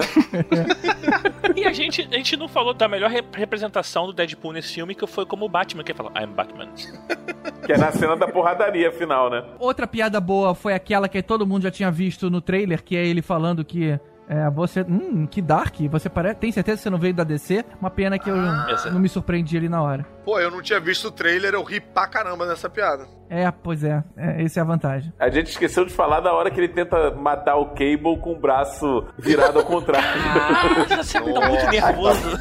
Pelo amor de Deus, É, cara. aquela Deus, cara. cena é foda, cara. Ele virando o braço, tentando enforcar o Cable com o braço quebrado ao contrário. Nossa, que coisa gore, ótima. Aquilo é muito bom, cara. Cara, é muito, Muito bonecão bom, do muito posto. É bom. bem Deadpool mesmo, cara. Cara, é tipo assim, foda-se, foda-se que meu braço tá quebrado, eu vou te matar mesmo assim. Não, e lógico que não vai espremer o cara com aquele. Não faz sentido aquilo, cara. Não tem nenhum sentido, mas é bom, cara. Alguém lembra de alguns dos vários easter eggs que passam lá pelo filme? Que a gente não tenha mencionado ainda, né? Porque a gente falou um monte também. Tem uma hora que Deadpool fala assim: ah, tem alguns momentos é, de- da carreira de um ator quando você sente que ele encontrou o fundo do poço. Tipo, os atores quando assinaram para fazer a centopeia humana. Caraca, pelo amor de Deus, né? Tem outra Tem uma parte que ele fala dele mesmo também, falando de atuação. Que ele fala assim: Ah, você faz uns catálogos só pra conseguir fazer a carreira de ator. Olha. É, tem uma referência que ele fala que ele chama a Missile de Eleven, né, cara? Referência ao Stranger É Things. boa também. Tem uma parada que eu achei legal que ele, ele tá, tem uma hora que ele usa a scooterzinha, que nem nos quadrinhos, que ele tem aquela a moto dele, super moto dele é uma scooter. Ah, não sabia disso. E assim, a gente não falou, mas é, volta aquela instituição Essex, né, que é do Sinistro, que nem aparece no final do do Logan, do qual mesmo agora? É, do filme? Logan. Do X-Men alguma coisa, né? Não, do X-Men alguma coisa. Não, que é apare- verdade, X-Men 3, né? Apocalipse. é isso, que a gente achava que até que deu a dica pra X23, né? E aí, de novo, volta essa. Cara, vai ter um sinistro algum dia momento, né? Não é possível. Já De novo, já a segunda vez. É, Eles mas falam dele caraca, no- eu acho sinistro tão meia boca, cara. Depois você teve Apocalipse, você tem o sinistro, tipo... Fé, Que isso, cara? Sinistro é minha boca, não, cara. Sinistro é sinistro. Pô, sinistro pra mim é abaixo do Apocalipse, cara. O sinistro dos quadrinhos só tem a roupa maneira, cara. Cara, mas ele era meio tenente do Apocalipse. Ele só tem a É. roupa maneira, que ele tem aquelas coisas lá nas costas que não servem pra porra nenhuma. Tem a cara branca. É, é uma roupa muito carnaval do Rio, né? Tipo, aqueles É, bailes. isso, tipo- aqueles bailes que tinham. Clóvis Bornai, uma coisa meio Clóvis Bornai, assim. Tô tentando lembrar de algum easter egg, é, enquanto vocês estavam falando aí, tentando ver se eu lembrava de algum. E não é exatamente um easter egg, mas uma cena engraçada e que me acabou levando a uma outra pergunta. Tava lembrando dele abraçando o Colossus e colocando a mão na bunda dele. E aí, é até engraçada. Mas aí me ocorreu de perguntar uma coisa pra vocês. O Colossus, ele não se destransforma nunca? Porque ele tá sempre de metal, cara. Até quando ele tava na cama dormindo. Teve um momento nos quadrinhos que ele ficou um tempo sem conseguir voltar a ser humano. Tipo Hulk. Provavelmente eles podem estar é, eles podem estar usando isso no, nessa versão do cinema. Eu acho que eles estão com preguiça de usar um ator de verdade ali pra usar aquele CGI, cara. É. Sei lá. Eu Tanto acho que. é um cara que dubla, né? Que eles nem usaram o rosto do cara pra fazer esse CGI. Esse CGI é totalmente inventado. É, eu acho Eu que não é sei se é mesmo. exatamente um easter egg, mas a caminhonete que o Cable rouba quando ele volta no tempo ali tem dois ovos pendurados, né? No, Tem. no É, não, mas isso é uma coisa meio de redneck, cara. Costuma ter lá fora. Ah, pô, falando em caminhonete, aquela hora que eles estão caindo, a X-Force nova lá, que tá todo mundo morrendo, eu não lembro, acho que é a Domino que cai numa, num trailer, num, num carrinho de sorvete, que tá tipo é, Pryor Treats, que é da Madeline Pryor, que é a mãe do Cable aí, que até É. o Cristiano falou. Eita! Tem umas paradas assim. Isso eu não vi mesmo. E do Sharknado, que ele sacaneia o Cable perguntando quantos Sharknados existem, né? A gente falou nisso, isso? E ele pergunta sobre a música lá, né? Mas tem alguma coisa relacionada? O Sharknado e o Josh Brolin e o Ryan Reynolds? Ou... Acho que é só a explosão. Não, sei lá. É só porque já tá no 6. Aí ele é tipo uma brincadeira que nem de Volta ao Futuro, que era Tubarões 46, é 34, sei lá. É porque também hoje já também o Sharknado é a franquia de milhares. Entendi, mas não é assim. exatamente um easter egg, não tem nenhum nada que, tipo. Não, Foi só, foi só uma piada ruim. Entendi, entendi. é só uma piada pra quem ouvia o podcast antigamente, que a gente falava muito do Sharknado, lembra? Assim, já direto. Ah, então é um easter egg do podcastinadores. Do podcastinadores foi que eu. É, foi tudo pensado. Ah, então é um, easter, é um ovocrastinadores. Então o filme acaba e vamos pra cena pós-crédito. O Deadpool consegue fazer com que uma ex-woman lá, não lembro mais qual, qual delas Não, foi. não, não. Pré-crédito. É pré-crédito, não tem cena pós-crédito esse filme. Mais ou menos. Aquilo lá não deixa Na de verdade, é, é intercrédito, né? ser intercrédito. É, a É, Inter. É, é a cena débito, não é crédito, mas é no mesmo cartão. Dreb. Dreb. Crédito, crédito. Mas ou seja, a, a menina lá, ela consegue colocar carga de novo no dispositivo e aí ele vai limpando a linha do tempo, corrigindo um monte de coisa. É, cara, e essa cena devia ser total dentro do filme, né? Porque é muito importante. Ele desfaz o, o que era o que tava me incomodando o filme todo, que é a morte da namorada, né? É. É, ah, pensei que o que tava te resolve. incomodando era, era ele de Deadpool no filme do Wolverine e ele de Lanterna Verde. Não, mas é porque isso não importa mais, cara. Pra esse filme, a Morena tá no próximo, é importante. Não, Olha e, só, o Cable ficou o filme todo falando que só tinha dois, duas cargas naquele negócio. A Mission, em dois segundos, consertou a parada. Ele usou 20 Exato, vezes. cara. Porra, o Cable não sabia como fazer aquilo. Ela, ela deu carga rápido demais, cara. Não, não curti. não mas, mas vem cá, vai ver a carga Mas é bem também. estilo mesmo, é pra cara. você ir uma distância longa pro futuro. Pra você ir dentro desse espaço aí de dias, que era o que o Deadpool tá fazendo, dá pra ir mais tranquilo. O lance é você voltar. Dias e anos, né? Quando ele muda a linha temporal, Ah, né? é verdade. do, do Lanterna Verde. Cara, eu acho que eles cagaram mesmo pra tudo. Ele mandou um foda-se ali. Mas tem uma questão também, tipo, ele chega e fala assim: Eu estou ajeitando as linhas temporais dos filmes. Ele zoa com os dele, que ele participou. é bem Mas lembrado. pode ser que envolva Bem outros também. É verdade. Ele É. entende que são universos diferentes. Que nem aquela hora do fanático, que tinha falado que ele já tinha aparecido e tal. Às vezes ele ajeitou também essa linha temporal do fanático, sabe? Ou dos próprios X-Men. Pode ser que tenha a ver com o que eles estão planejando. Ou talvez Ah, será? do filme da Dark Phoenix também ter Ah, sido não, alterado. Eu acho que não pode ser tão levado a sério assim, porque se ele dá um tiro na cabeça dele mesmo, não tem Deadpool, cara. Se ele dá um tiro na cabeça do Ryan Reynolds na hora que ele tá recebendo o roteiro de Lanterna Verde, Estou entrando pra série A, né? Mas aí ele volta no tempo e revive. Não, ele acabou com aquela linha temporal do Ryan Reynolds. O que eu acho é o seguinte, piada à parte foi muito engraçado, mas eu acho muito ruim quando alguém insere um elemento que permite a pessoa voltar no tempo, cara. Eu já falei isso aqui antes, em alguns momentos, na aula do Doutor Estranho. Eu acho que isso estraga qualquer motivação, porque é só esperar dar merda, voltar e resolver a coisa de uma forma mais simples. Eu acho... Esses roteiristas preguiçosos, GG. Eu- roteiristas exatamente. preguiçosos. Isso, isso é muito perigoso quando você coloca num filme, cara. É, teve a cena excluída também, né? Que ia ser uma cena pós-créditos e eles não colocaram. A cena E do é a do Hitler. Hitler, né? É, é, só que ele era o bebê, então ele volta bastante, né, no caso. é verdade. Mas eu acho que Ah, talvez o problema seja ir pro futuro. Vai ver, é isso que gasta mais carga. Não, Caruso, para É, desculpinha para de tentar salvar. Olha, eu tô vendo roteiros, cara. Ah, a gente é Olha, roteirismo, pô, gente. GG acha, tipo, pô, perigoso e crítico você botar um dispositivo que volta no tempo. Eu acho perigoso e crítico você botar peru de criança na tela de cinema. Eu acho que esse é um dispositivo que devia ser evitado. Cadê o MBL que não me proíbe esse filme?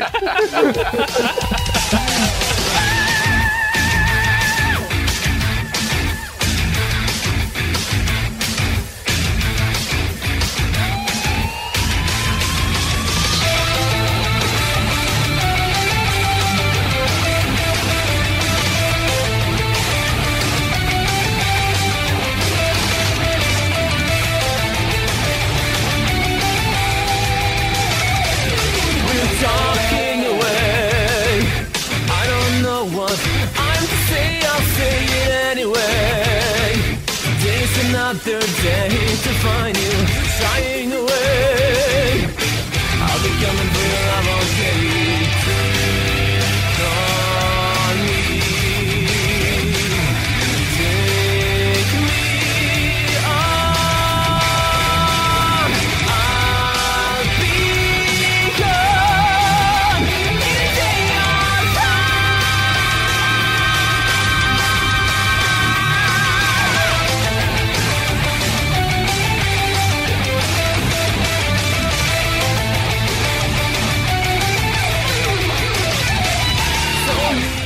Descobri que eu tenho os mesmos poderes que o Deadpool, mas o meu pau não regenerou até hoje. Só ser pato. Alguém, por favor, coloca no áudio a vovó Deadpool falando eu preferia ser surda do que cega.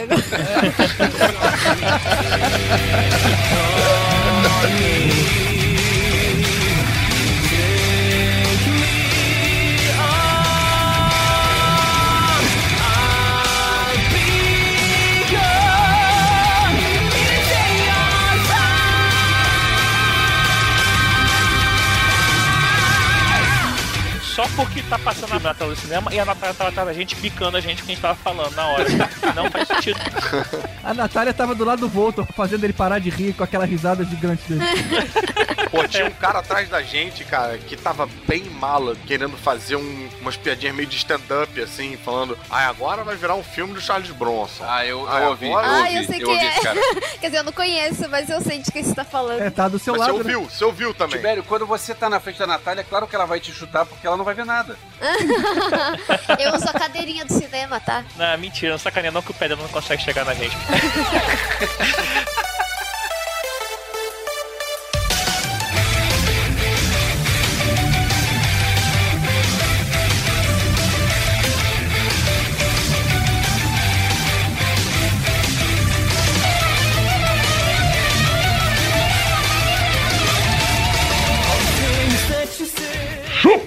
Que de uva, daquelas vermelhinhas.